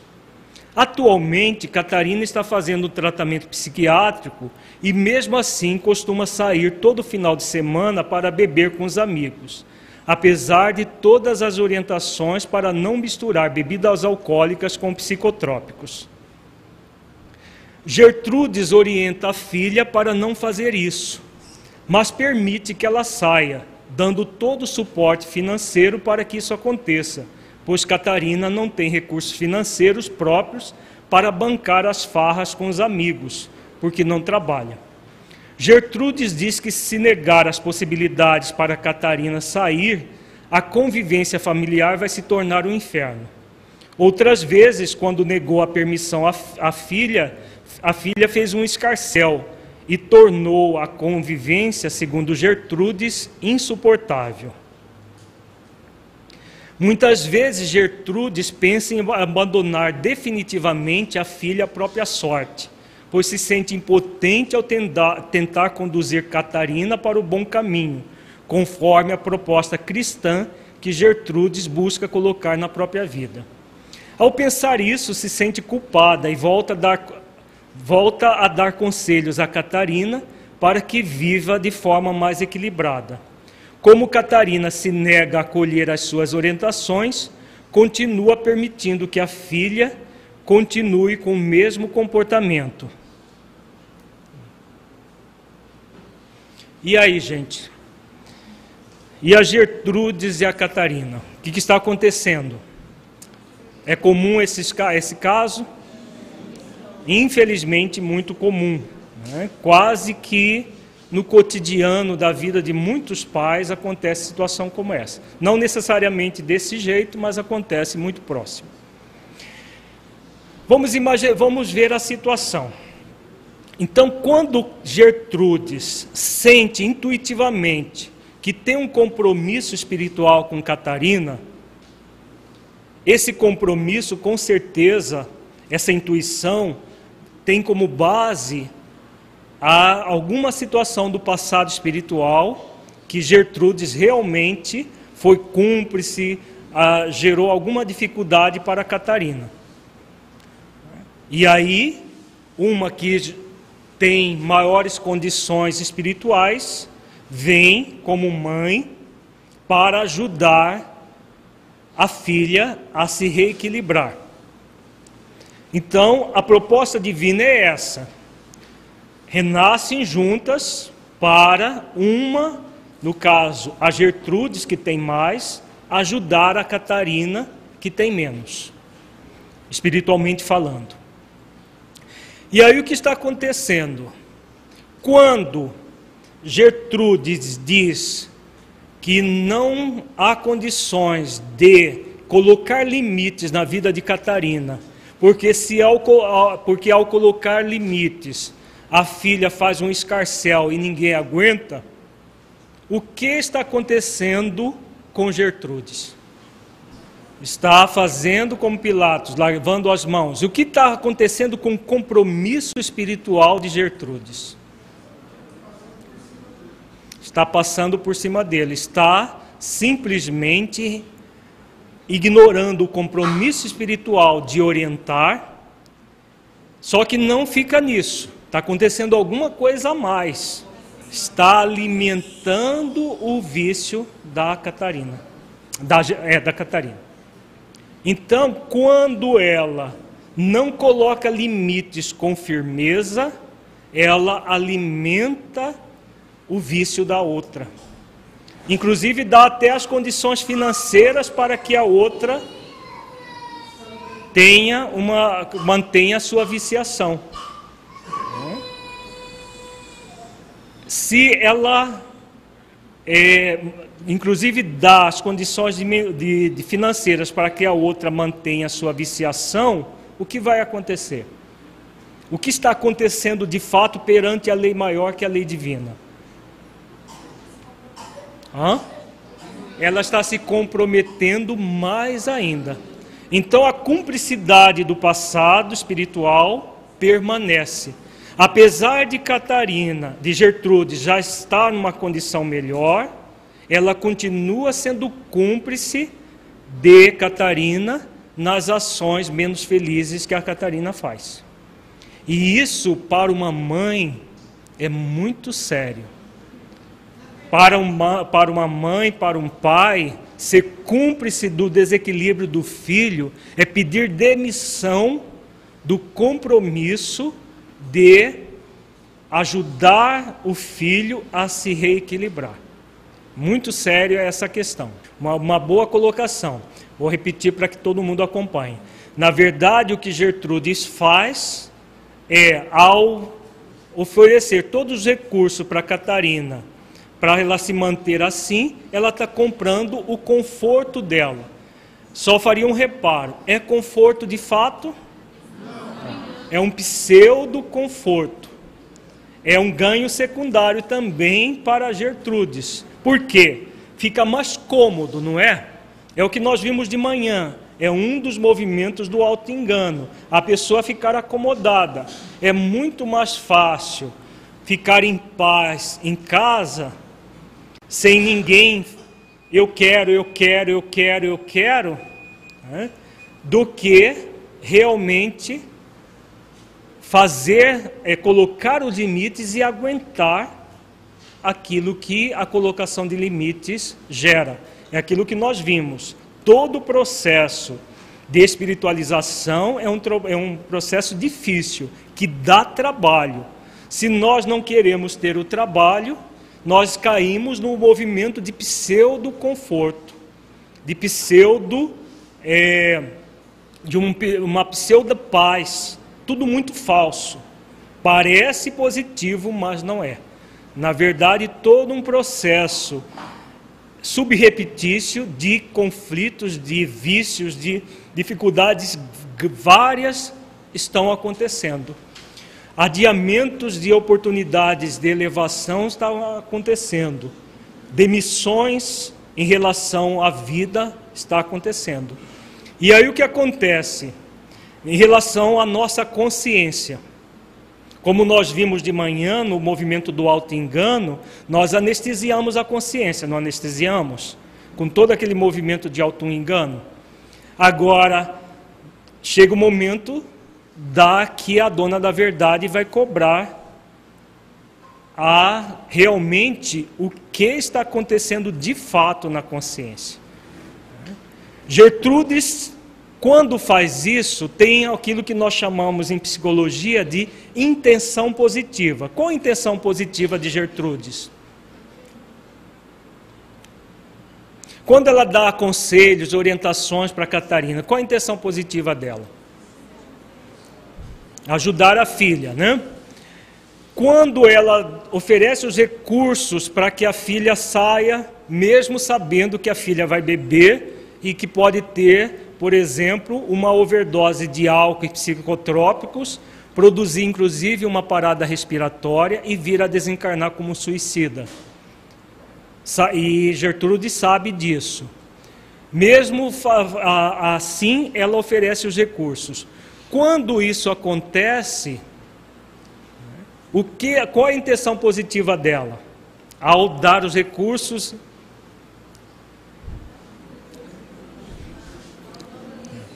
Não quer dizer que. Vamos retomar o conceito de intenção positiva. Existe a intenção positiva e existe a direção. Todas as vezes que nós agimos, mesmo que essa ação seja equivocada, existe uma intenção positiva.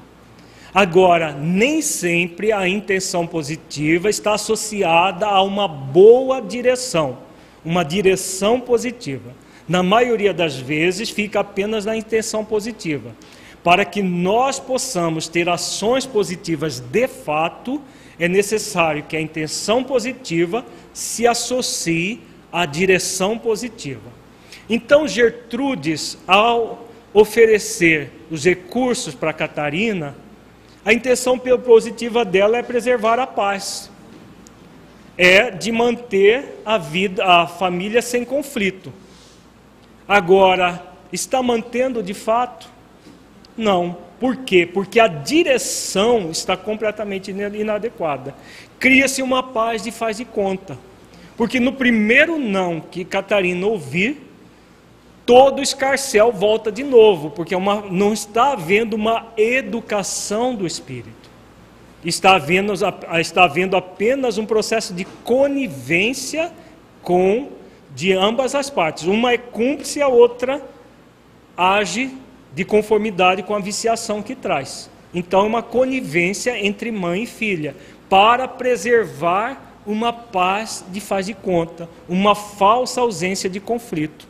Então a intenção positiva é produzir a paz, mas não produz de fato. Por quê? É possível Gertrudes bloquear a própria consciência a ponto de achar tudo isso normal? Hum? Nós pensamos que nós bloqueamos a consciência, mas não é possível. Nós anestesiamos.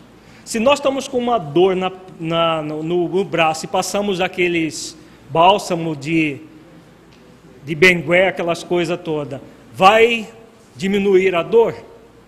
Vai. Vai anestesiar um pouco a dor. Mas a causa da dor foi resolvida? Não. Então, na consciência, ela funciona assim. Se nós anestesiamos a consciência, ela fica mais ou menos bloqueada, mas nunca totalmente embotada. E aí o que acontece com a Gertrudes? Como ela tem o compromisso espiritual com a Catarina, ela se sente incomodada, e aí aquilo que nós falamos de manhã, os, os três chakras que mais aparecem, terceiro, quarto e o quinto, ela vai sentir incômodos nessa região, ela vai sentir uma inquietude, ela vai sentir alguma perturbação. Então ela nunca tem um sentimento de pertencimento que nós falamos de manhã. Ela sempre vai ficar com essas dificuldades, porque ela sabe que está passando por cima da própria consciência. Então, como ela sabe que está passando por cima da própria consciência, por mais que ela queira uma paz, ela sabe que essa paz é de faz de conta e fica extremamente incomodada com isso. Excelente pergunta aqui. A a Catarina tem 20 anos. Até onde vai a responsabilidade da mãe, no caso de uma, de uma filha adulta, no caso de uma filha de 20 anos? Nesse jogo de martírio, a responsabilidade vai acontecer sempre. Nós vamos ver daqui a pouco como solucionar o caso. Por enquanto, nós estamos vendo as dificuldades.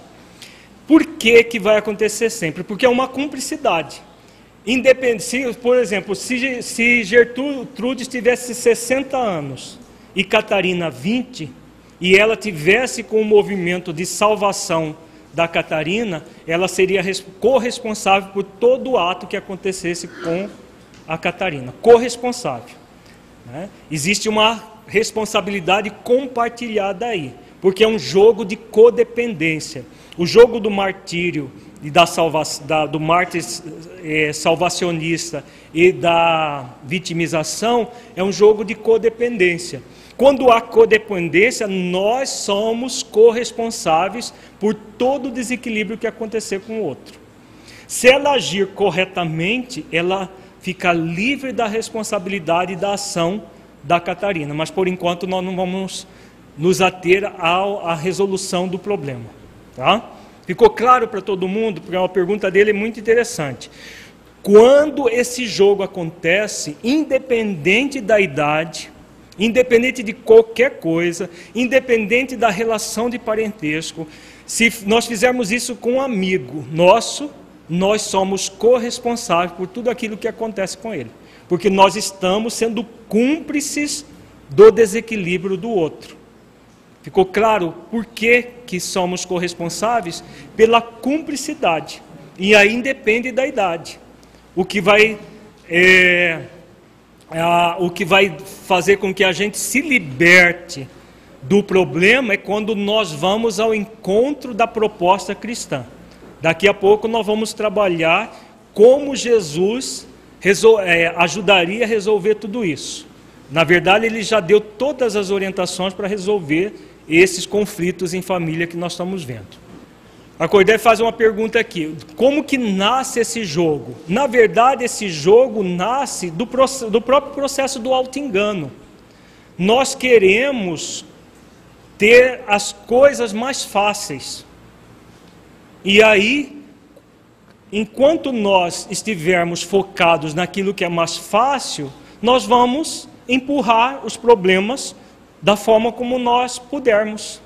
Então, com filhos, adolescentes e adultos, a gente dá todo o dinheiro que tem para eles, para eles fazerem o que for lá fora, porque fazendo lá fora a gente não está nem sabendo e aí estamos livres. Será? Perante a nossa consciência, não.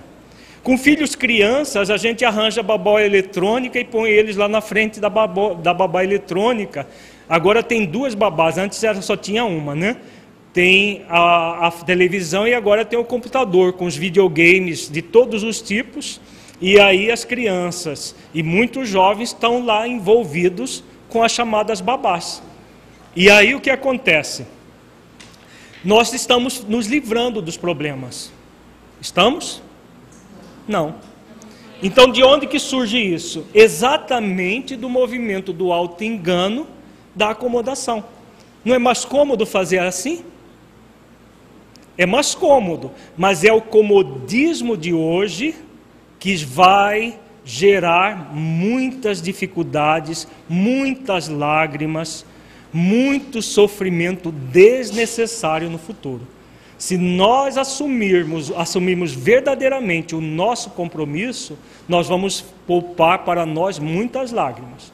Agora, se agirmos com comodismo, o comodismo é, é a postura do, daqueles três que recusaram o convite do amor. Um não alegou que tinha uma propriedade para cuidar, outro não alegou que tinha as juntas de boi, e outro não alegou que tinha, que tinha acabado de casar.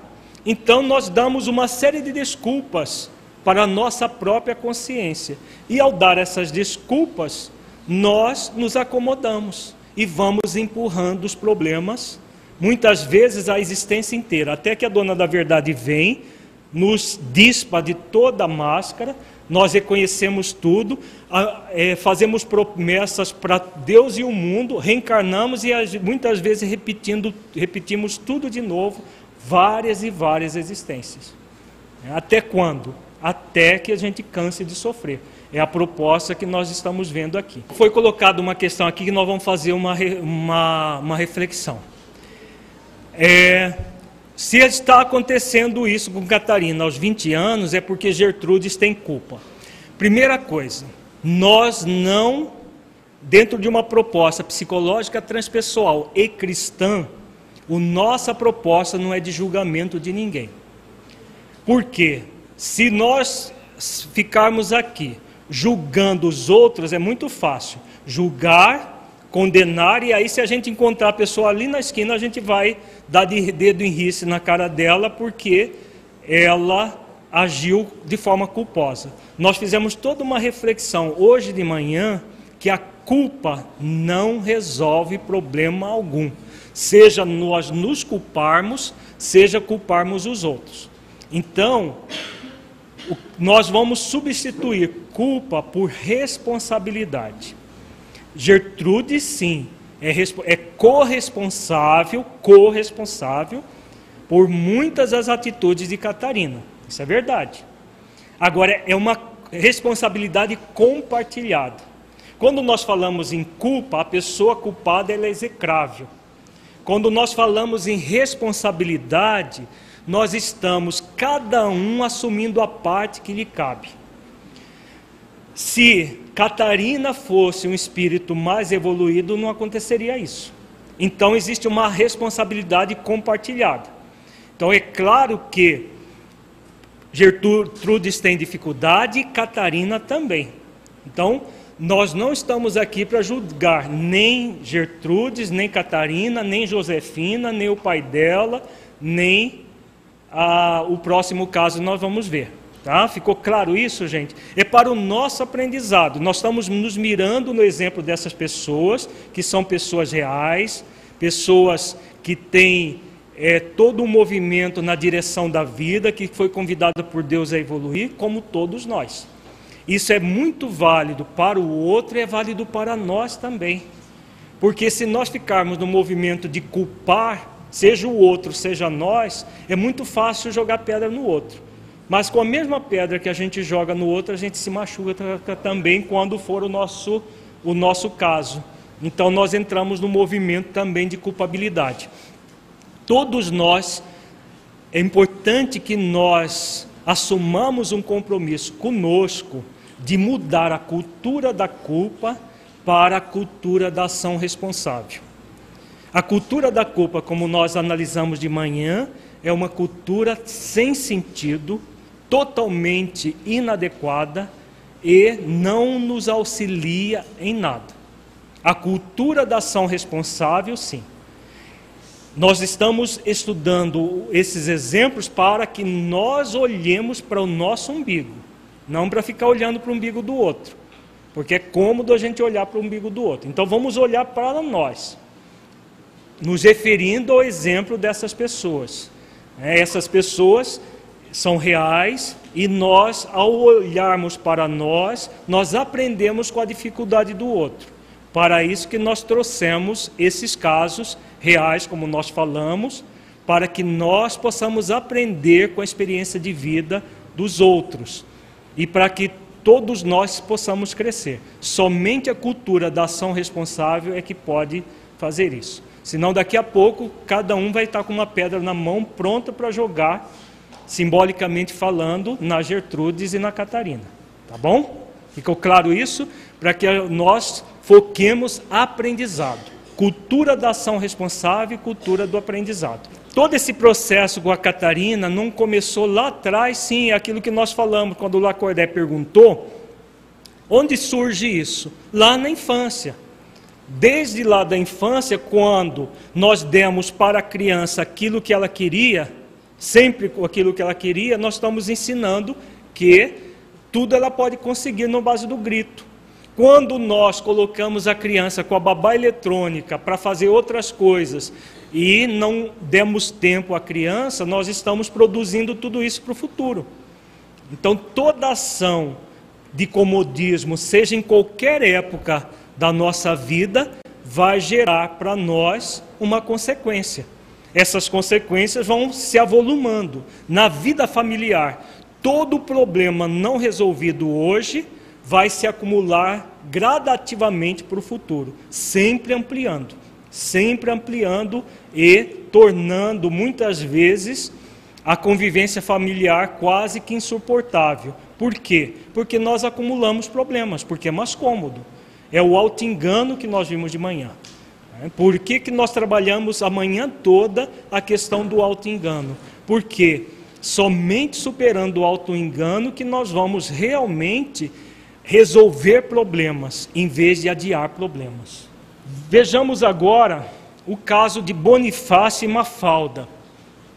Eles formam um casal jovem com três filhos: Pedro, de cinco anos, Firmino, de três e Sueli, de um ano. Bonifácio é espírita dedicado e Mafalda tem dificuldades em compreender a dedicação do marido.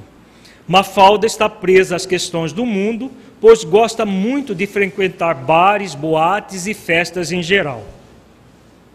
Apesar de Bonifácio não se sentir bem nesses ambientes, costuma acompanhar a esposa para evitar conflitos e poder conviver com ela fora do ambiente doméstico, já que ela não o acompanha nas atividades espíritas e exige que ele esteja com ela nas festas que frequenta. Bonifácio se sente responsável pelo conduzimento da esposa ao bem, pois sente intuitivamente que a desencaminhou no passado. Por isso, cede para manter o casamento e poder, segundo ele, conduzir a esposa a uma forma de vida mais espiritualizada com o passar do tempo. Contudo, Bonifácio não se sente satisfeito com a situação, pois para ele é um sacrifício frequentar os ambientes que a esposa aprecia.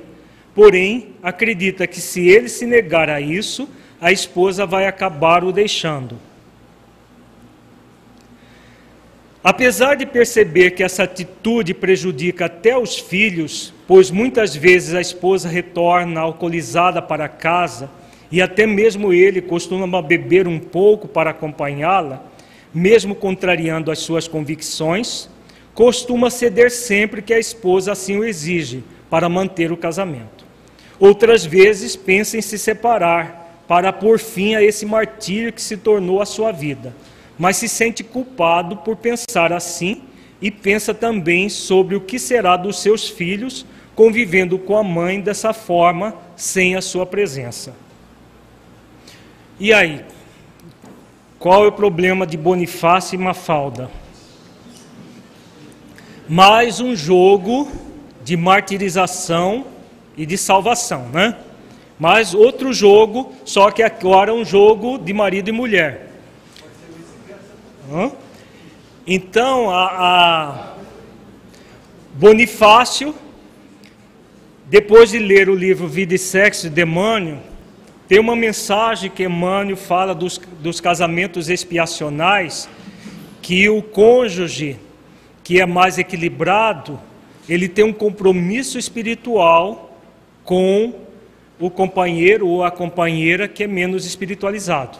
Isso é uma verdade.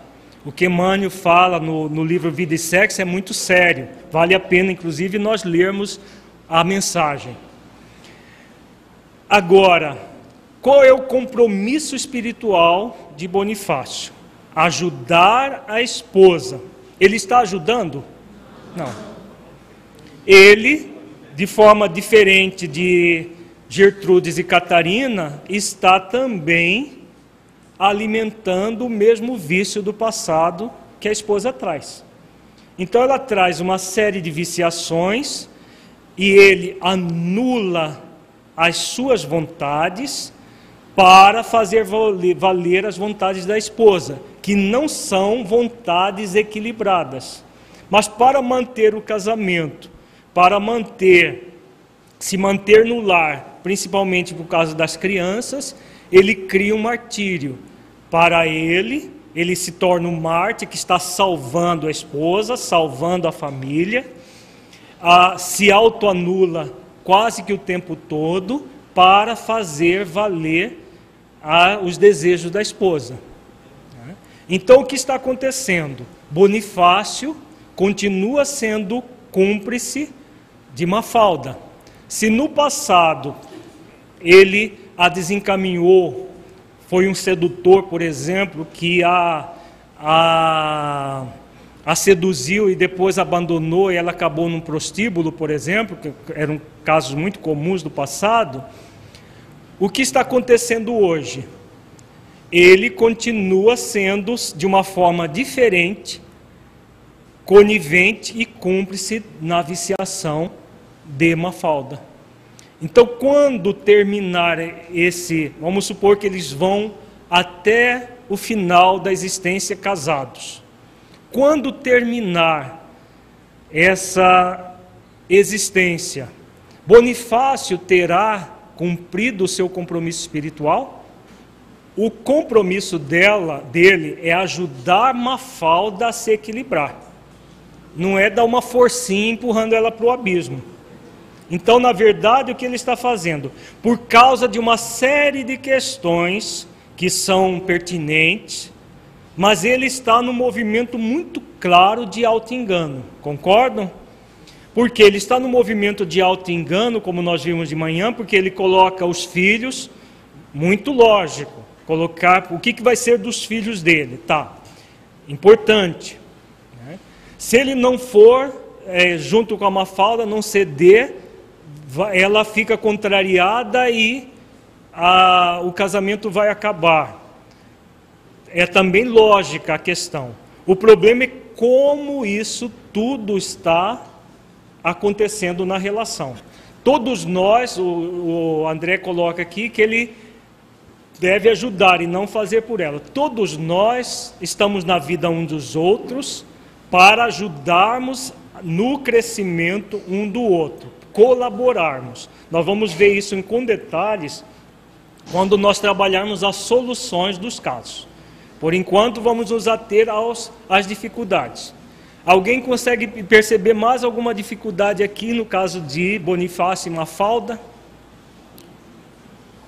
Então, os três casos, na verdade, são casos típicos de martirização, salvação, vitimização é, e, e todo um processo de, de, de martirização em conjunto. Então, o mártir salva a vítima, faz todo o movimento de martirizar o próprio mártir.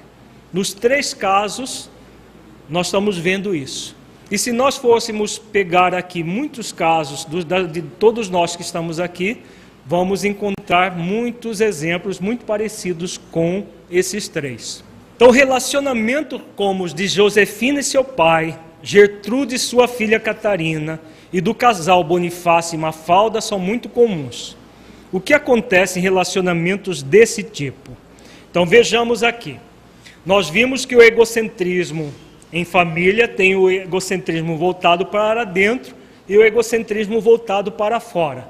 Vejamos como se dá em família o egocentrismo voltado para dentro ele surge a partir da indiferença, que é o próprio egocentrismo voltado para dentro. É o relacionamento baseado no desamor, na rebeldia e no orgulho, gerador do egoísmo. Produz o abandono direto ou afetivo indireto. Então, todas as vezes que essas pessoas tentam de alguma maneira se livrar do problema, elas estão no movimento da indiferença. Seja da indiferença direta, como o caso da Josefina, está querendo abandonar o pai e a própria sorte. A Gertrudes está querendo abandonar a Catarina a própria sorte. Se nós agirmos dessa forma, a indiferença aprofunda se torna crueldade. A crueldade é quando nós abandonamos direto. Vamos pôr não é fácil para Josefina resolver o problema pondo o pai, pai no asilo? Vou pôr no asilo de velho, pronto, aí ele vai dar trabalho para a enfermeira. Eu me livro dele. A gente se livra do nosso karma dessa, dessa forma. Nós pensamos que nos livramos, né? Na verdade, nós assumimos débitos perante a nossa própria consciência que vamos levar dois, três, quatro séculos para resolver aquilo que poderíamos resolver agora. Gertrudes, por exemplo, se expulsar Catarina de casa, ela resolve o problema dela? Imediato, sim, não é? Se Gertrude não tiver, se Catarina não estiver dentro de casa, pronto, o problema já não é meu. Ela é maior de idade, não é? Se ela é maior de idade, ela já tem condições totais de viver a vida dela. Então ela é expulsa de casa. Aparentemente está resolvendo o problema, mas na verdade está assumindo débitos para com a própria consciência que muitas lágrimas causarão para ela. Então a indiferença é esse movimento. A pessoa centra nela e quer se livrar dos problemas. Ela quer se livrar dos problemas de que forma?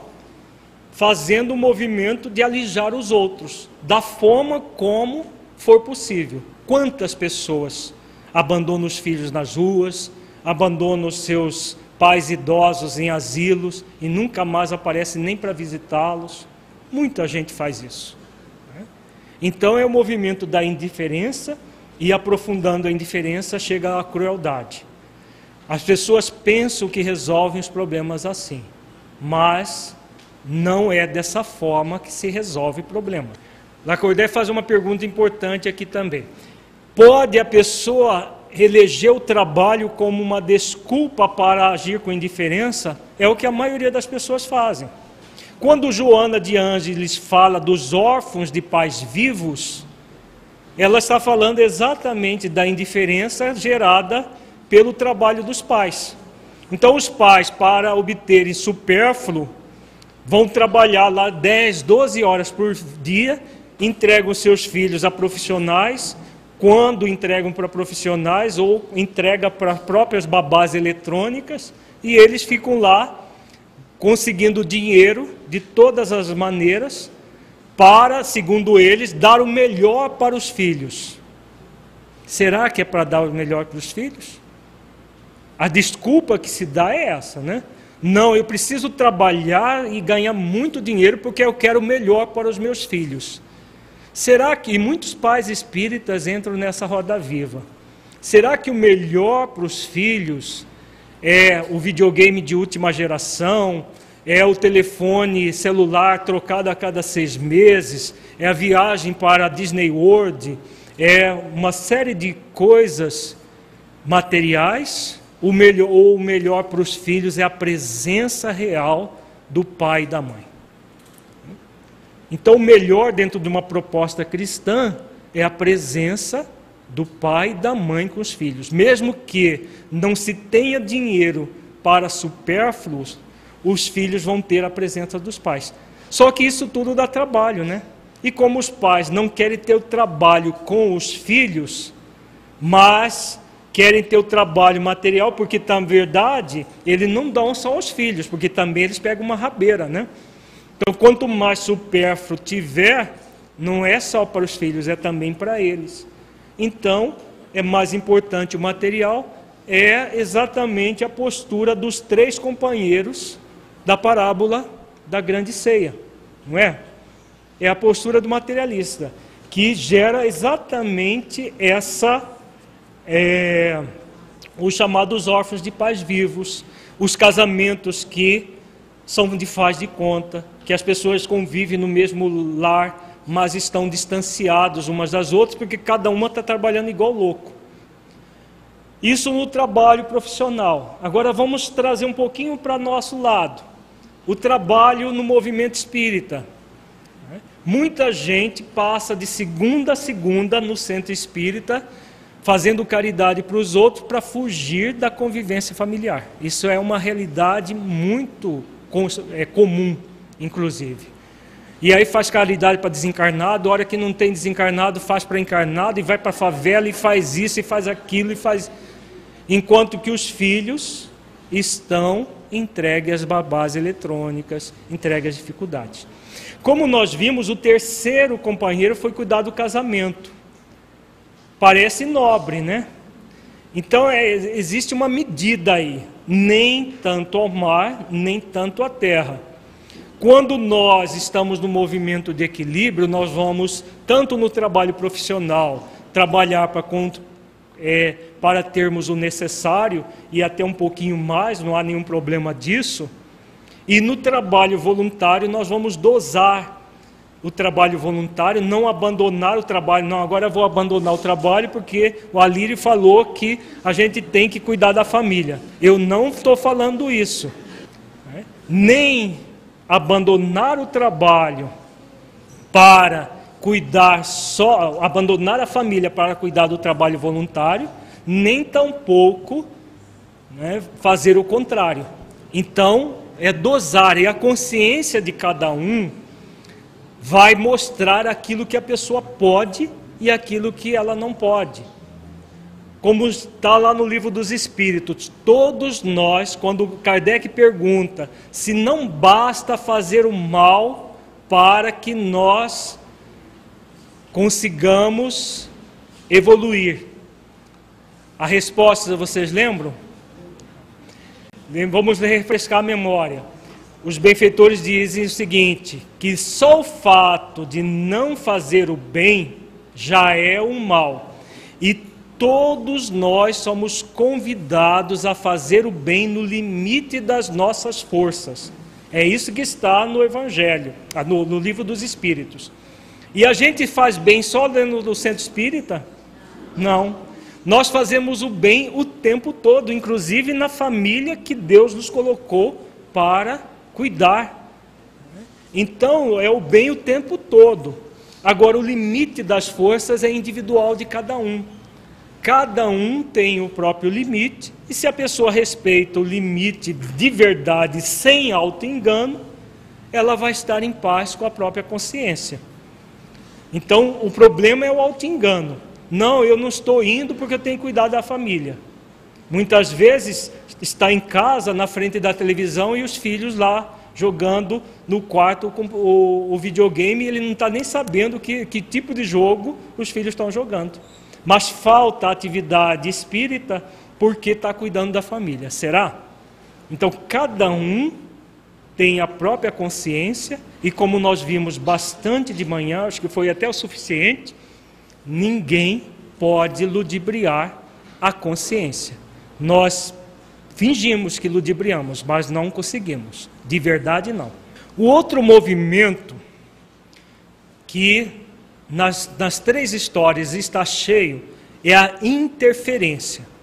É o egocentrismo voltado para fora.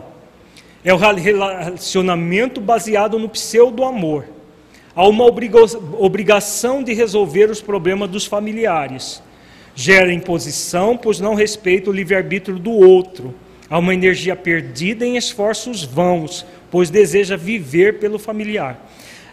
Às vezes acontece de não respeitar o livre-arbítrio do outro, ou, que é o caso da Josefina e o seu pai, e às vezes, como é o caso da Gertrudes, Catarina, Maf é, Bonifácio com a Mafalda, de se anular para que o livre-arbítrio do outro apenas prevaleça. Então, as duas coisas acontecem: uma imposição, não respeitando, ou uma anulação, fazendo com que o, o livre-arbítrio da outra parte é que prevaleça. Mas há uma dificuldade em relação ao livre-arbítrio, seja próprio, seja do outro. Agora, uma pergunta para vocês, para que nós reflitamos juntos. Por que egocentrismo? Se, o, se, tá, se a pessoa está pensando no outro, por que é egocentrismo? Egocentrismo não é voltado para dentro? Sempre. Por que egocentrismo voltado para fora? Se egocentrismo está centrado na pessoa, não está? Não está centrado na pessoa? O próprio termo egocentrismo, ego, é o, é o eu menor. Então a pessoa que está centrada no eu menor. Mas como que o ego, egocentrismo pode ser voltado para fora? Porque nós não queremos sofrer com o sofrimento do outro. Ou tem mais uma outra coisa a autopromoção. Nós queremos nos salvar através do outro. Não é? É o caso típico do Bonifácio. O Bonifácio não acha que está se salvando, ele não acha que ele, ao manter o casamento a qualquer custo, ele está se libertando do débito passado? Ele acredita nisso tudo. Ele acredita que ele está se libertando do débito passado ao fazer as vontades da esposa, agir com pseudo-amor. Ele acredita que está resolvendo o problema. Então é o egocentrismo voltado para fora. É ele está se salvando através do outro. É o mesmo movimento de Gertrudes com Catarina. Já o movimento de Josefina e o seu pai é o que a Tatiana colocou. Josefina, o que, que ela está querendo poupar para ela? Se o pai dela tem um infarto, por exemplo, que ela morre de medo do pai ter um infarto. Se o pai dela tiver um infarto, o que, que vai acontecer com a Josefina? Ela vai ter que levar o pai às pressas para o hospital, ela vai ter que, segundo ela, né, ela vai ter que ficar lá, ela vai ter que cuidar dele, ela vai ter que fazer uma série de coisas. Então ela está centrada no quê? Na obrigação de resolver o problema do outro. Por que, que ela quer resolver o problema do outro? Para que ela não tenha problema, para que ela também não sofra com o sofrimento do pai. Por isso é egocentrismo voltado para fora. Parece altruísta. Nós não vimos lá que é o pseudo-altruísmo, a, a, o sentimento básico do, do, do egocentrismo voltado para fora, parece tudo muito positivo, mas só parece, é tudo fachada, é tudo de faz de conta. Qual que é a sua dúvida? Até que ponto Bonifácio vai? Ele já deveria ter parado há muito tempo. Todos os três já deveriam ter parado há muito tempo desse movimento. Agora, não é abandonando que se resolve o problema. Porque muitas vezes nós, o que, que acontece? Nós estamos vendo aí indiferença e interferência. É, aqui acabei esquecendo de colocar uma seta. A seta dos dois lados, na outra nós colocamos. Aqui esqueci de colocar. Na verdade, nós ficamos oscilando entre uma coisa e a outra. Como a interferência gasta muita energia, o que, que dá vontade? Quando gasta toda a energia, cair na indiferença. Não é o que, que ah, só Bonifácio que não. Aliás, Bonifácio pensa em separar. Ele fala que às vezes pensa em separar, mas logo se sente culpado. Porque o, o chamado superego dele é muito forte, superego freudiano. Ele tem um movimento de castração de si mesmo muito intenso. Então, só de pensar em separar, ele já se sente culpado e volta a ser o Bonifácio de sempre, que se anula e mantém o casamento a qualquer custo. A Gertrudes tem vontade de largar a mão da filha e mandar a filha embora.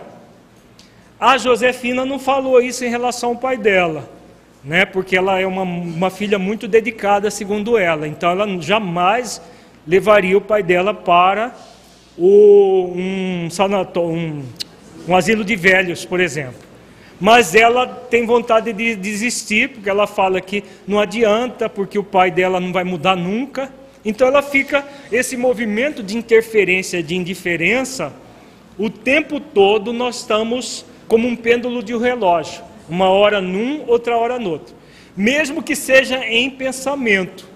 Às vezes a pessoa não assume para ela própria, por causa do auto-engano, que está cultivando a indiferença. Como a interferência é muito mais forte, a nossa cultura é a cultura da interferência. Se fosse uma cultura anglo-saxã, se nós tivéssemos aqui um monte de americano fazendo esse seminário, estava todo mundo lá do lado da indiferença. Ah, larga a mão desse filho, manda, põe o FBI na cola dele, faz isso, faz aquilo. A cultura anglo-saxã é uma cultura de abandono, de largar a mão com 16 anos, se o filho não, não pensa em começar a sair de casa por, para essa cultura, é uma vergonha para o filho e para os pais. Um filho, por exemplo, na nossa cultura é muito normal. O filho só sai de casa quando casa. Assim mesmo, tem alguns que nem, nem casando. Às vezes sai de casa, mas vem comer na casa dos pais. Na cultura anglo-saxã, Se um filho com mais de 18 anos permanece em casa, o filho é um banana e os pais são mais banana ainda que não deram conta de pôr ele para fora. E aí o que acontece nessa cultura?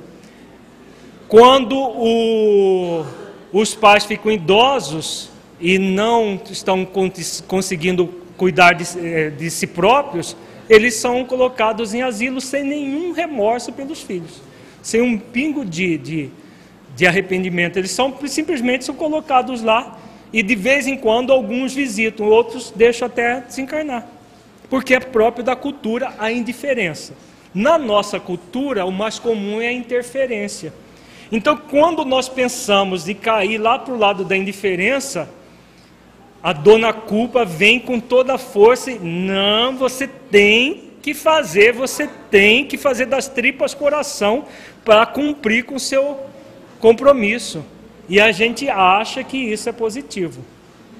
O Lacordaire está fazendo é, uma pergunta aqui: se, se tem um ganho secundário, a pessoa se manter na posição de vítima, sim, é o que nós vimos de manhã, nós já trabalhamos bastante isso de manhã. Todo, toda pessoa vítima ela tem um ganho secundário, de ser a coitadinha.